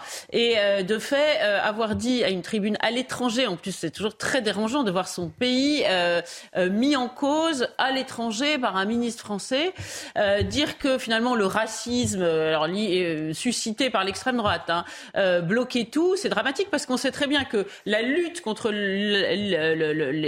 l'islamisme, et notamment chez les jeunes, est complètement paralysée par l'accusation de racisme. C'est-à-dire que si, vous dites que vous voulez faire appliquer la loi, par exemple en matière de voile islamique, c'est que vous êtes islamophobe et donc vous êtes raciste. Ça n'a absolument rien à voir parce qu'évidemment l'islam, ce n'est pas une race, mais peu importe donc, euh, il, apporte de l'eau au moulin du mal qu'il est censé combattre. Moi, je crois que c'est comme Dupont-Moretti, c'est vraiment une erreur de casting. Pour moi, c'est euh, vrai la, double face d'une de, erreur profonde de ce. à moins que ce, ne soit la vérité du casting macronien, justement. Oui, oui, parce une erreur de notre point de vue, mais révélatrice de la vérité je, du macronisme. Je partage votre avis. Je voulais juste finir parce que c'est intéressant. C'est vrai qu'on dit souvent, oui, Emmanuel Macron, c'est en même temps droite et gauche. Euh, je veux dire, le seul signal qu'il envoie à la droite, il est c'est la retraite à 65 ans, ce qui est quand même assez triste d'ailleurs, parce que si la droite a plus que ça à vendre, c'est affreux.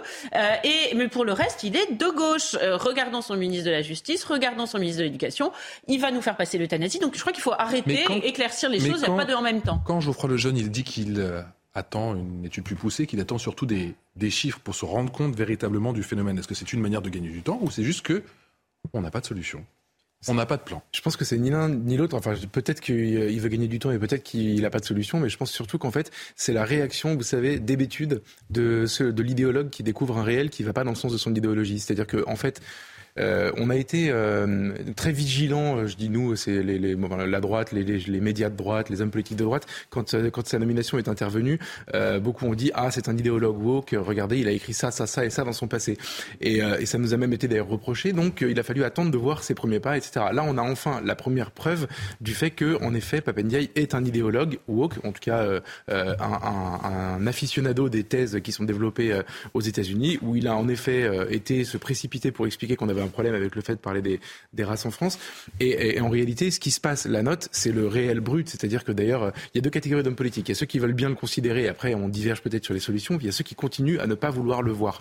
Et, là, en l'occurrence, en fait, vraiment, c'est celui qui ne veut pas le voir parce que ça va dans le sens inverse de ce qu'il a décidé euh, et de ce qu'il pense et de ce qu'il professe. C'est donc extrêmement gênant. Je suis d'accord avec, euh, avec Gabriel. Maintenant, on n'a plus besoin de, de, de beaucoup d'autres symboles pour comprendre que sur les sujets essentiels pour l'avenir d'une nation, Emmanuel Macron a fait des choix extrêmement clairs. Et en l'occurrence, euh, le, celui de Papendiaï, c'est peut-être le, casting parfait pour aggraver tous les mots que l'école connaissait. Donc, Faites-moi confiance, sur le sujet de la progression de l'islamisme à l'école, il ne faut rien attendre de lui. C'est une mode qui prend de l'ampleur, surtout depuis qu'il est diffusé sur les réseaux sociaux. Le port de vêtements religieux à l'école, les chefs d'établissement alertent aujourd'hui Augustin Donadieu.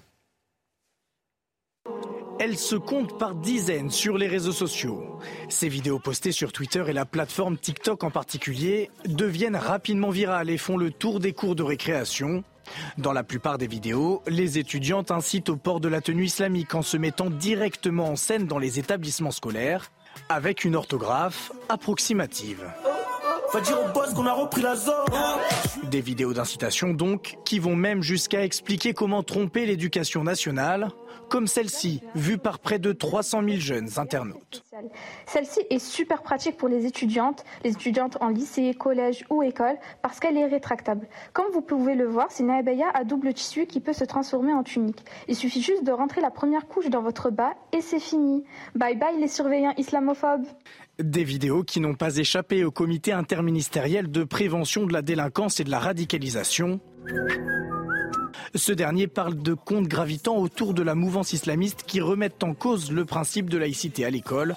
dans le but de déstabiliser l'institution scolaire. Mais bon, il faut que je fasse comme si Karim Zeribi, c'est anecdotique ou c'est symbolique? On ne sait pas si c'est anecdotique ou si c'est euh, le et on ne sait pas mesurer le phénomène. Donc que le ministre veuille le mesurer, je peux le comprendre. Effectivement, il faut savoir de quoi on parle. Mais de l'autre côté, je trouve que sa réponse est quand même euh, assez faible. Elle manque de fermeté. On peut demander à ce que euh, le phénomène soit mesuré réellement, avec précision, et l'analyser, mais on doit concomitamment rappeler les principes euh, qui ne seront pas négociables euh, avec ceux qui veulent porter des tenues religieuses ou faire entrer la religion au sein de l'école républicaine et laïque. Et là, je trouve que sur ce deuxième aspect, donc, il est assez faiblard, notre ministre de l'Éducation nationale, euh, pour pas dire un peu mou du genou. que je trouve il est que faiblard parce qu'il n'y croit pas? Je ne sais pas si idéologique. crois pas. Je veux pas parler à sa place, euh, mon cher Patrice. Mm. Donc, euh, euh, et on peut être euh, en doute sur effectivement sa conception républicaine, vu que lorsqu'il va aux États-Unis, il donne le sentiment de prôner plutôt le modèle anglo-saxon. Mm. Donc, or, le modèle républicain, c'est pas le modèle anglo-saxon. On reconnaît pas les communautés. Il y a une communauté nationale de, qui on définit pas les citoyennes et les citoyens par leurs origines ou leur appartenance à une religion en République. Donc, on reconnaît des citoyennes et des citoyens. Et à, à l'école, je pense qu'il faut être très ferme sur nos principes, parce que ça part de là, euh, la, formation des citoyens. Et donc, je, ne comprends pas euh, que concomitamment à ce besoin, de mesures qu'on peut comprendre, parce qu'effectivement, on ne peut pas non plus euh, s'alarmer euh, si on a quelques cas ici et là. Il faut savoir de quoi on parle. Mais concomitamment, rien n'interdit de rappeler avec une grande fermeté mmh. euh, nos principes et de dire que ces derniers ne sont pas négociables. En soutenant les enseignants, en soutenant les enseignants, en mettant en place des dispositifs de réactivité de, très clairs et, très fermes. Et ça, il ne le fait pas. Mmh. Et, là, il manque quelque chose pour moi. Et peut-être aussi en sachant éliminer de l'éducation nationale les gens qui sont eux-mêmes porteurs d'une idéologie plutôt favorable à la progression de l'islamisme. Pas parce qu'ils sont islamistes eux-mêmes, mais parce qu'ils considèrent justement, comme le disait Gabriel, que toute opposition à l'islamisme relèverait du racisme ou du refus euh, des étrangers. Mais ça, ça existe, d'autant qu'il y a eu une vraie infiltration dans un certain nombre d'inspections d'académie par des gens justement qui sont proches des frères musulmans et qui sont porteurs de cette idée-là. Il faut absolument que la République soit capable de se, de se protéger, de se défendre contre ses ennemis de l'intérieur, parce que les ennemis de l'extérieur, euh, on peut tous tenir euh, des discours dessus, mais cette réalité-là, elle existe. N'oubliez pas aussi qu'un certain nombre de professeurs n'osent pas justement se montrer trop ferme sur les questions euh, de laïcité parce qu'ils savent que dans la salle des profs, c'est pas le cas dans tous les établissements évidemment, mais d'autres vont le leur reprocher, à commencer par les syndicats. Et les syndicats, bien souvent, sont ceux qui tiennent les clés d'évolution de toutes les carrières parce que c'est ça aussi le ministère de l'Éducation nationale. C'est un ministère qui est co-géré par les syndicats. Donc si vous êtes juste un prof et que vous êtes opposé à l'idéologie dominante de la majorité des syndicats, en tout cas des syndicats majoritaires, votre carrière est bloquée. Le vrai courage politique, ça serait aussi de mettre un terme à cette co-gestion du ministère de l'Éducation Gabriel est-ce que l'école a les moyens de se défendre aujourd'hui euh, ça semble compliqué de fait, euh, pour les raisons que a expliqué Geoffroy tout à l'heure. C'est-à-dire que, comme Papendia, un certain nombre de profs ont un logiciel qui bug, ou comme l'a dit aussi Jean-Sébastien. C'est-à-dire qu'ils sont euh, de gauche, avec beaucoup d'idéal et, de, bienveillance, voire de complaisance à l'endroit de ces, signaux qui sont, pour certains, clairement islamistes. Et donc, ils voient bien quand même que ça pose un problème, mais ils n'ont pas la, la, force intérieure pour, pour réagir. Et par ailleurs, ils savent qu'ils ne seront pas soutenus, même quand ils ont envie de, envie de réagir. Donc le, plus simple, c'est évidemment de regarder ailleurs. Ce qu'il y a, c'est que c'est pas arrivé euh, cette année, il y a six mois ou il y a deux ans. Ça dure depuis extrêmement longtemps. Je me souviens, il y a dix ans, on me, on parlait d'un grand lycée du centre-ville de Strasbourg, pas de la banlieue, où euh, il y avait un jeu de chat à la souris permanent entre les filles voilées, les profs. Pour la photo de classe, hop, on remettait le voile rapidement. Un prof de physique n'arrivait pas à obtenir que un, voile qui, peut être dangereux pour des expériences de physique soit mis de côté. Enfin, ces histoires-là prospèrent depuis des dizaines d'années. Euh, ce que l'on pourrait convenir de, dire, par exemple, c'est que quand il n'y a qu'un cas dans une classe, qu'il y a un seul enfant, c'est vrai de toutes les provocations d'ailleurs, eh bien, euh, il est tout seul, il provoque pas longtemps. En revanche, quand c'est un un groupe constitué, euh, là, euh, c'est beaucoup plus facile. Évidemment, il prend le dessus. Ça, tombe sous le sens. Bah, à l'échelon du pays, on pourrait dire que, euh, puisque, pardon de revenir toujours à cela, mais puisqu'on ne maîtrise pas le flux et que on sait que c'est une, une, conséquence de, de l'immigration, nous n'arrivons plus à gérer les conséquences de l'immigration. Et donc, il faut poser cette question-là, la mettre sur la table, parce que sinon, c'est un tonneau des Danaïdes. Vous avez raison, l'école sera tout à fait démunie pour lutter contre ces signes religieux. Ce qui est gênant, c'est que au, gré des prises de parole des ministres de ce gouvernement, on se demande s'ils forment une même et seule équipe. Euh, ils ne sont pas en phase.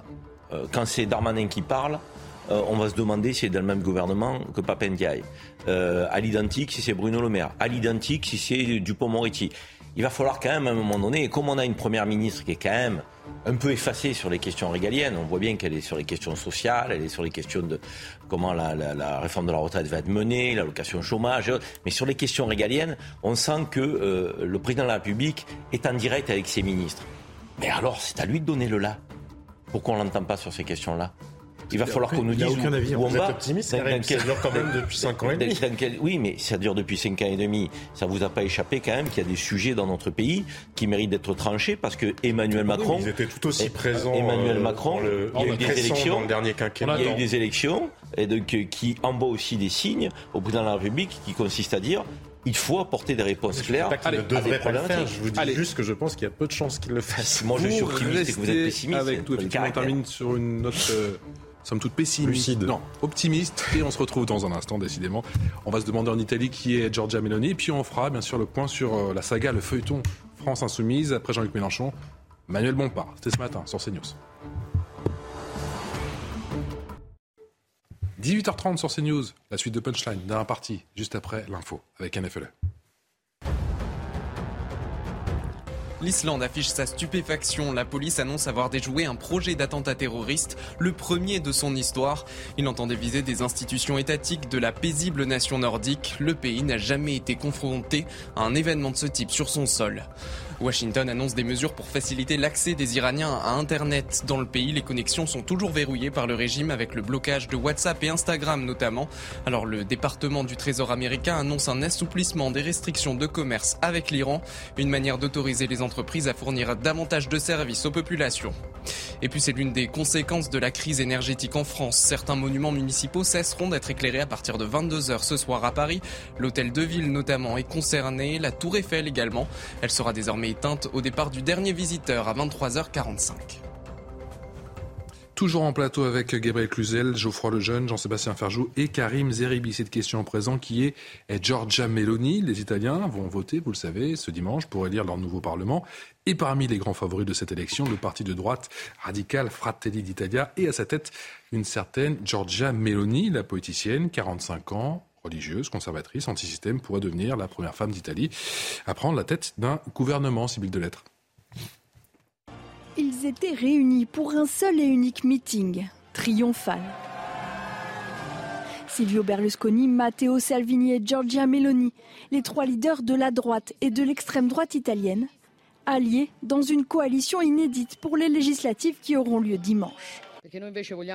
Nous voulons une Italie forte, sérieuse et respectée sur la scène internationale.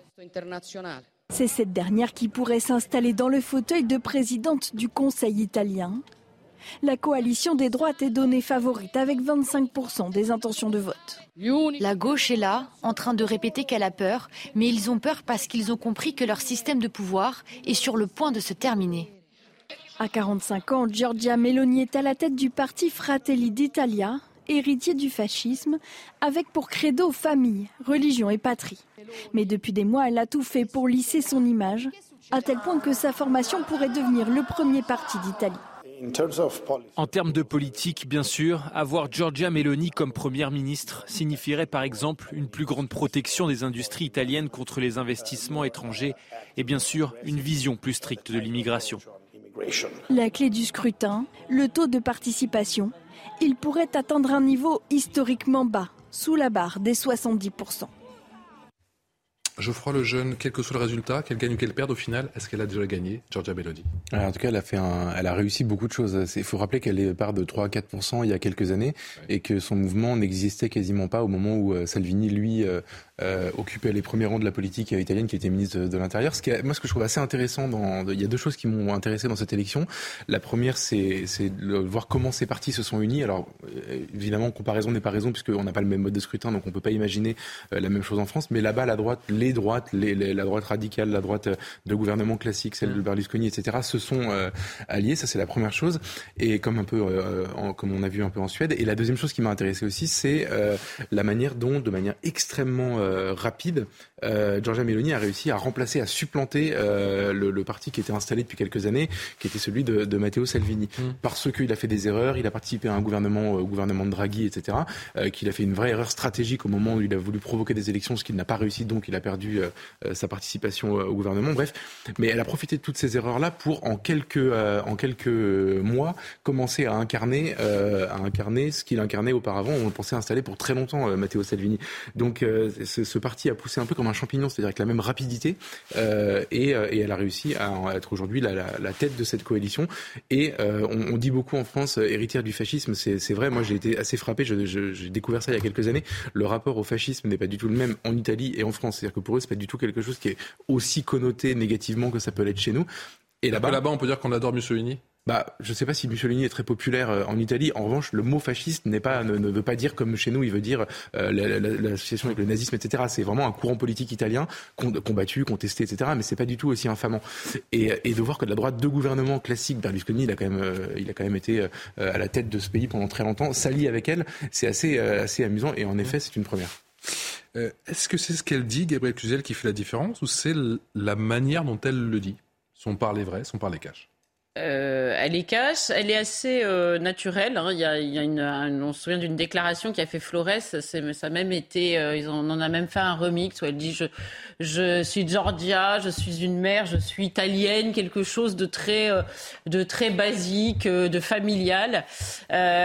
donc elle, a des vrais talents d'oratrice. Hein. On l'a vu du reste à la, tribune. Alors elle s'inscrit dans un mouvement de femmes, de ces mouvements dits populistes pourrait la comparer avec Marine Le Pen ici, mais euh, il y a pas mal de députés de Vox aussi euh, euh, qui, qui, émergent, espagnols, comme ça, avec des figures familiales, souvent conservatrices, catholiques, qui, qui, qui, qui, percent en politique.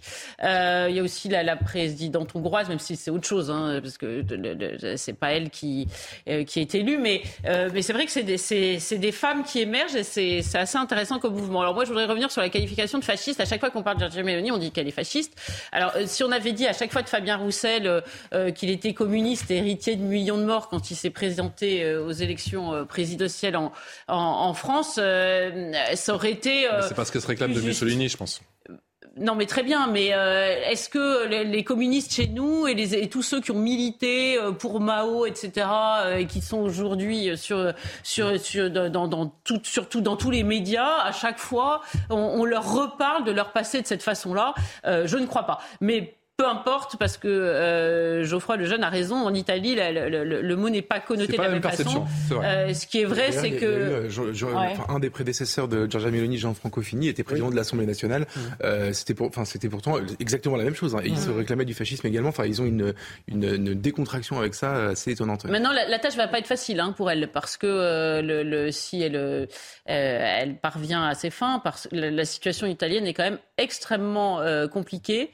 Euh, donc euh, ce, ça, ne va pas être euh, un, pique-nique cette affaire. Karim Zeribi, Dieu, la famille, la patrie, c'est le triptyque, c'est sa devise à Giorgia Meloni. Mais on est d'accord, cela ne suffit pas pour séduire. Qu'est-ce qui fait qu'elle séduit aujourd'hui le peuple italien? Moi déjà, je crois qu'il y a un mécontentement des peuples européens de ce qu'est l'Union européenne. Et quand vous avez des candidats qui contestent cette organisation politique qui finalement ne fait pas tant de politique que ça, euh, puisque ça donne le sentiment d'être une grande bureaucratie qui sert des intérêts particuliers et qui ne sert pas l'intérêt général et l'intérêt des peuples. C'est un peu ce que donne l'impression d'être l'Union européenne. Donc il y a une forme de, révolte des peuples qui se tournent vers des candidats qui remettent en question euh, le fonctionnement européen et qui euh, en appellent, j'ai envie de dire aussi, à, une reprise en main euh, de son destin. Donc une forme de retour de la souveraineté. Donc elle prône ça. Et ça, on peut l'entendre. Et on peut l'entendre sans être d'extrême droite. Ensuite, la question de la famille, à l'identique. Donc euh, c'est là où il faut savoir faire la part des choses. En tout cas, moi, je tente de, de, de la faire avec euh, discernement et nuance. Euh, le fait qu'elle soit, elle se déclare comme héritière de Mussolini me dérange profondément. Pour moi, c'est l'extrême droite et le fascisme. Moi, je trouve moi, que Mussolini était un bon politicien, c'est-à-dire que tout ce qu'il a ouais, fait. Ouais. Ouais. Il l'a fait pour l'Italie et elle rajoute, et c'est justement quelque Bien chose sûr. que l'on ne retrouve Allez pas avec les les politiciens Italiens qui de ces 50 dernières qui, années, qui, que qui, dit. qui ont quitté l'Italie euh, et qui sont allés trouver donc une place de par le monde parce qu'effectivement le régime de Mussolini était un régime quand même assez abominable. Je veux dire, il faut quand même euh, remettre l'église au centre du village aussi sur les questions historiques parce qu'on peut faire du révisionnisme, mais euh, il y a quand même un peu des limites. De l'autre côté, et c'est là où je voudrais en terminer, elle soulève des vrais sujets, des vraies questions, euh, et je dis, elle ne peut pas avoir tort sur tout. Je veux dire, la question de la famille est une question que plus personne ne soulève dans, dans- dans la vie politique, mais pas que italienne, française. Vous voyez des candidats vous, qui vous parlent de la famille? Tu peux. Donc, euh, ah bon? Ben, Moi, j'en vois pas beaucoup. Euh, Donc, on a l'impression, effectivement, que si on parle de la famille, on est hyper conservateur et on est totalement décalé avec ce que doit être aujourd'hui la conception euh, donc de, de la famille qui n'est plus celle que l'on a traditionnellement. Moi, personnellement, la famille, c'est un sujet qui me tient à cœur. Euh, la souveraineté, c'est un sujet qui me tient à cœur. La question de, de, de, de, de reprendre avec son destin. Mais pareil pour la croyance. Je veux dire, chez nous, on a presque diabolisé les croyances. Je veux dire, donc c'est c'est- c'est presque pas terrible de croire en Dieu. Donc, et, et on, aime dire que 51 des Français donc se déclarent athées. Oui, ok, très bien. Je veux dire, et alors? Je veux dire, c'est les 49 c'est quoi? Et. Ils sont moins, moins bons que les autres. Euh, c'est- Il y a des sujets sur lesquels je pense que l'extrême droite surfe, j'ai envie de dire, habilement et intelligemment parce qu'il y a des attentes qui ne sont pas satisfaites donc par les autres. Quand j'ai dit ça, pour autant, je reste assez effrayé de voir qu'elle se déclare Promis, Jean-Sébastien Ferjou, je vous passe un extrait de Ursula von der Leyen. C'est juste pour vous, dans un instant. Gabriel. Euh, une mère de famille de sept enfants, mais qui n'est pas d'accord avec Giorgia Meloni, Ursula von der Leyen. Non. mais vous avez raison, la, la, la famille, c'est vraiment l'angle mort. Le dernier ministère qui s'occupait de la famille, euh, ou qui prétendait le faire, c'était sous Hollande, il s'appelait le ministère des familles, pour montrer qu'il n'y avait pas une famille. Vous voyez, voyez, vous le voyez venir, c'était un peu un déprivatif des familles qui a détricoté les familles. Après, il n'y en a plus de ministère de la famille. Euh, donc, c'est- un angle mort. Et pourtant, pour, une, pour, pour un sujet tout simple qui est celui des retraites, on sait très bien que si on ne s'occupe pas de la famille, si on ne s'occupe pas de la natalité, si on ne si on, on- on ne s'occupe pas euh, de, de, de tous ces sujets-là, eh bien évidemment, il n'y aura pas de solution. Mais la sécurité, c'est aussi un sujet familial. Ah oui, la Et or, cohésion, vous la demandez cohésion, un un- familial. à- tous les sujets sont familiaux, si j'ose dire. Le pouvoir d'achat, c'est un D'ailleurs, sujet l'absence de familial. retraite est aussi un sujet familial. Exactement. Les Italiens Et, et- et- et c'est vrai qu'on pourrait dire que c'est un sujet transverse qui, en réalité, euh, euh, intéresse concrètement tous les Français. Vous leur demandez qu'est-ce qui vous préoccupe à l'avenir de mes enfants, mais qui, qui pourrait le nier Donc, c'est ce euh, Giorgia Meloni et d'autres ont raison de se saisir de ce sujet-là, et ça fait de fait leur succès. Mais il n'y a, a pas que ça. Euh, le souverainisme, sans doute, l'Union européenne, et puis aussi, évidemment, l'immigration. Près d'un électeur sur quatre, près d'un électeur sur quatre voterait pour le parti de Giorgia Meloni et, eh bien, ça attire forcément l'attention d'une certaine Ursula von der Leyen qui nous fait une menace à peine voilée. Écoutez. We'll see if things. Nous verrons si les choses vont dans la mauvaise direction. J'ai parlé de la Hongrie et de la Pologne. Nous avons des instruments. Nous venons aussi d'avoir des élections en Suède. Mon approche est quel que soit le gouvernement élu démocratiquement, nous travaillons ensemble. Jean-Sébastien Ferjou. D'ailleurs, Matteo Salvini a demandé des excuses de la part de sur la Des excuses ou sa démission. Sa démission. Exactement. Parce qu'il faut bien dire, et c'est une explication du succès euh, possible de Giorgia euh, Meloni. Puisque moi je suis d'accord avec ce que disait Karim, je pense qu'il ne faut pas oublier ni minimiser ce qu'a été le fascisme. Après, je pense que la référence, elle est relativement superficielle et qu'effectivement, aux, aux oreilles des Italiens en tout cas, ça ne sonne pas de la même manière que nous. Mais l'histoire de l'Italie, en tout cas l'histoire récente de l'Italie, on peut l'expliquer par justement le fait que l'Union européenne en permanence ait ait commis des intrusions dans les processus électoraux. Mario Draghi, il faut le rappeler, été euh, porté au pouvoir sans passer par la case élection. Parce que la Banque Centrale Européenne a fait pression et s'est débrouillée pour que les marchés produisent une espèce de crise de la même manière qu'ils sont en train de le faire euh, encore à l'heure actuelle. Hein. Ils n'aident pas l'Italie pour l'instant, justement pour pouvoir avoir des moyens de pression sur l'Italie ensuite. Donc on peut détester Giorgia Meloni pour euh, mille raisons différentes. Ça n'est pas une raison dans un système démocratique pour contester le résultat du vote. D'autant que Giorgia Meloni, si elle arrive au pouvoir, c'est parce qu'il y aura aussi des partis de droite qui veulent, qui sont euh, d'accord pour s'allier avec elle. Et Geoffroy tout à l'heure parlait de Gianfranco Fini, mais c'est vrai que le modèle, enfin je sais pas si c'est un modèle, mais en tout cas le système système politique mm. italien, il est troublant. J'emploie bien le mot troublant. Je ne dis pas que c'est formidable ni terrorisant, mais troublant parce que il a réussi justement à acclimater dans la vie politique normale parce que Gianfranco Fini, qui venait clairement de l'extrême droite, mm. est devenu un politicien de centre droit, mm. allié à Silvio Berlusconi en étant plutôt euh, à la gauche de Silvio Berlusconi. Que, et donc il ne faut pas sous-estimer la force du système italien justement à normaliser les choses avant d'envisager euh, d'envisager des sanctions. Mais cette intrusion dans les processus processus démocratique, elle est proprement scandaleuse, sauf évidemment ce que l'Italie, euh, je sais pas quoi, décide d'établir une hiérarchie des races ou, bref, je ne sais quelle mesure délirante qui ne correspondrait pas aux valeurs, euh, mais ça n'est pas le programme de Giorgia Meloni. D'ailleurs, elle est même plutôt pro-européenne. Elle, elle, est plus que scandaleuse, elle est dévastatrice dans l'idée qu'on se fait de l'Europe. Il nous reste cette petite minute et j'aimerais oui, évoquer avec vous en plateau, et bien sûr chez vous, ces, ces propos, propos c'était ce matin sur CNews. Une gifle n'est jamais acceptable, mais une gifle n'est pas égale à un homme qui bat sa femme tous les jours. Propos du député de la France Insoumise, Manuel Bompard. Écoutez. J'essaye de faire la part des choses. Une gifle n'est jamais acceptable, mais une gifle n'est pas égale à un homme qui bat sa femme tous les jours. Et une gifle n'est pas égale à une personne qui est accusée de viol après avoir drogué euh, les personnes qui l'accusent. En tout cas, c'est les accusations qui sont portées à son encontre. Ce sont des accusations. Bien évidemment, il y a aussi de la présomption euh, d'innocence. Il faut qu'on arrive sur ces sujets à avoir de la nuance. Il y a ce sentiment de crispation, effectivement, au, sein même de la, de la NUPS. Gabriel Cluzel, voilà ce qu'a dit Sandrine Rousseau. Une gifle à sa conjointe, c'est un délit. Tous ces mots-là sont des mots qui minimisent ses actes. Je rappelle qu'il y a 230 000 femmes qui subissent actuellement des violences conjugales. Est-ce que Manuel Bompard a minimisé les violences faites aux femmes ou pas du tout? Non, mais euh, Manuel Bompard, il a dit une chose qui, euh, juridiquement, sur un plan simple. La justice est vrai, c'est-à-dire que euh, une, gifle, c'est euh, répréhensible, c'est tout, condamnable, mais néanmoins, c'est pas pareil que euh, de frapper sa femme. Ça, tous les jours, c'est évident. Et heureusement que la justice dans notre pays euh, fait des nuances. Simplement, nous avons été surpris parce que ce n'est pas la nuance, c'est pas ce qui caractérise la France insoumise. Évidemment, Sandrine Rousseau, elle, a sauté sur l'occasion et sur la déclaration pour, euh, euh, voilà, pour, euh, pour, pour faire valoir son point de vue. Et de fait, elle se débrouille quand même pas mal parce que les uns derrière les autres, eh bien, ont un paquet d'hommes qui pourtant ont voulu donner des gages par le passé de féminine, des gages bruyants, eh bien, qui aujourd'hui ont été mis sur la touche. Donc, de là à penser que Sandrine Rousseau va devenir la, la, la, qui va, va succéder à Jean-Luc Mélenchon, il y a quand même un pas mais néanmoins, euh, euh, bah, évidemment, elle n'est pas du même parti. De toute façon, elle est, elle, est écologique, elle est écologiste, mais au moins au sein de la Nupes, mmh. euh, après tout, pourquoi ne, ne, pas le, ne pas l'envisager Ce qui est évident, c'est qu'elle tire euh, sacrément son épingle du jeu. Moi, ce qui me frappe, c'est que, pour parler de la Nupes, c'est que euh, donc la France insoumise est embourbée jusqu'au cou dans toutes ces affaires-là,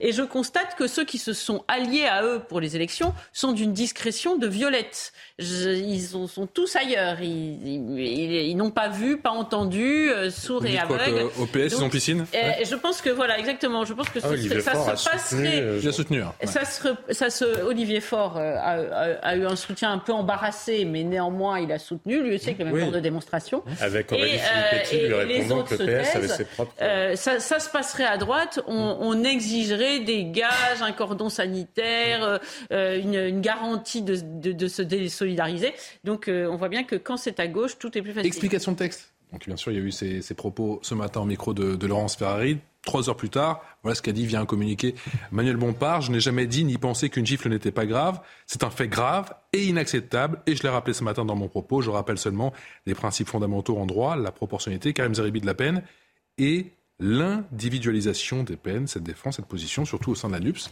qui est un petit peu tiraillée en, en ce moment. Est-ce qu'elle est tenable? Non, mais ils s'embourbent parce que euh, ces gens-là ne sont pas clairs. Et sur ce sujet comme sur d'autres, quand on a des postures à géométrie variable ou une forme d'indignation sélective, à un moment donné, ça revient toujours en boomerang. Et c'est ce qu'ils ce qu'ils font actuellement.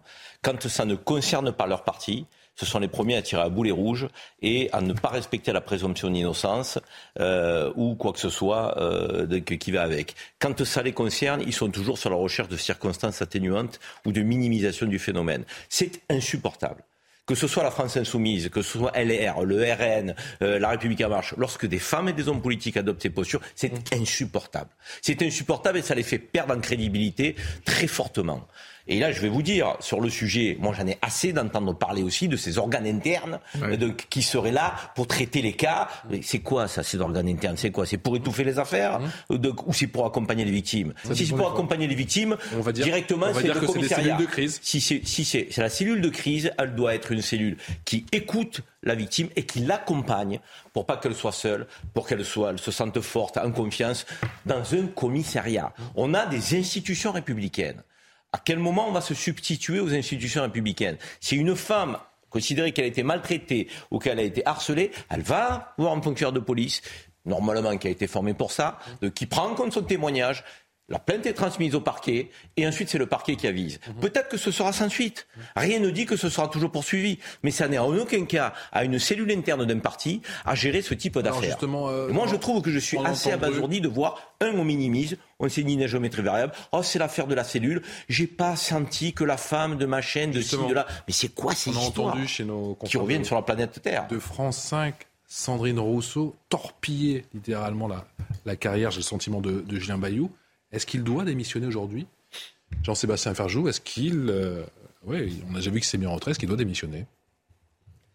Il y, a deux manières de répondre à la question. C'est peut-il ne pas se mettre en retrait au regard de la pression qu'exerce sur lui un certain nombre de son parti? Et après, il y a la question d'un point de vue euh, moral plus général. Moi, je crois justement, Karim, il faisait référence que euh, malgré tout, il y a la présomption d'innocence. Euh, je ne sais pas ce qui s'est réellement passé entre Julien Bayou et sa compagne. On va dire que ça m'intéresse pas véritablement. La question des violences conjugales est plus intéressante que de savoir ce qui s'est passé dans un couple. Et je ne crois pas que la focalisation et cette espèce de combat de, de comme le pratique euh, Sandrine Rousseau, fasse euh, progresser la cause des femmes. Parce que la réalité, c'est quoi?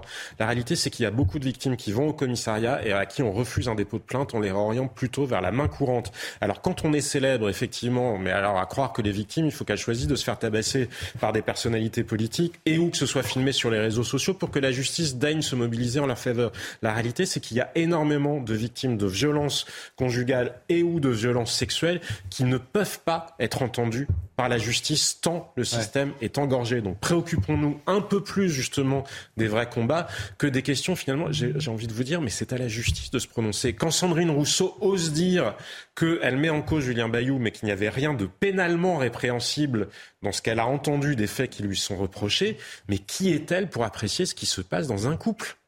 Ils sont ah, a priori, il y a assez peu de, assez peu de ruptures qui se passent. Ça, ça, fait sortir toutes ces affaires du registre euh, de la justice.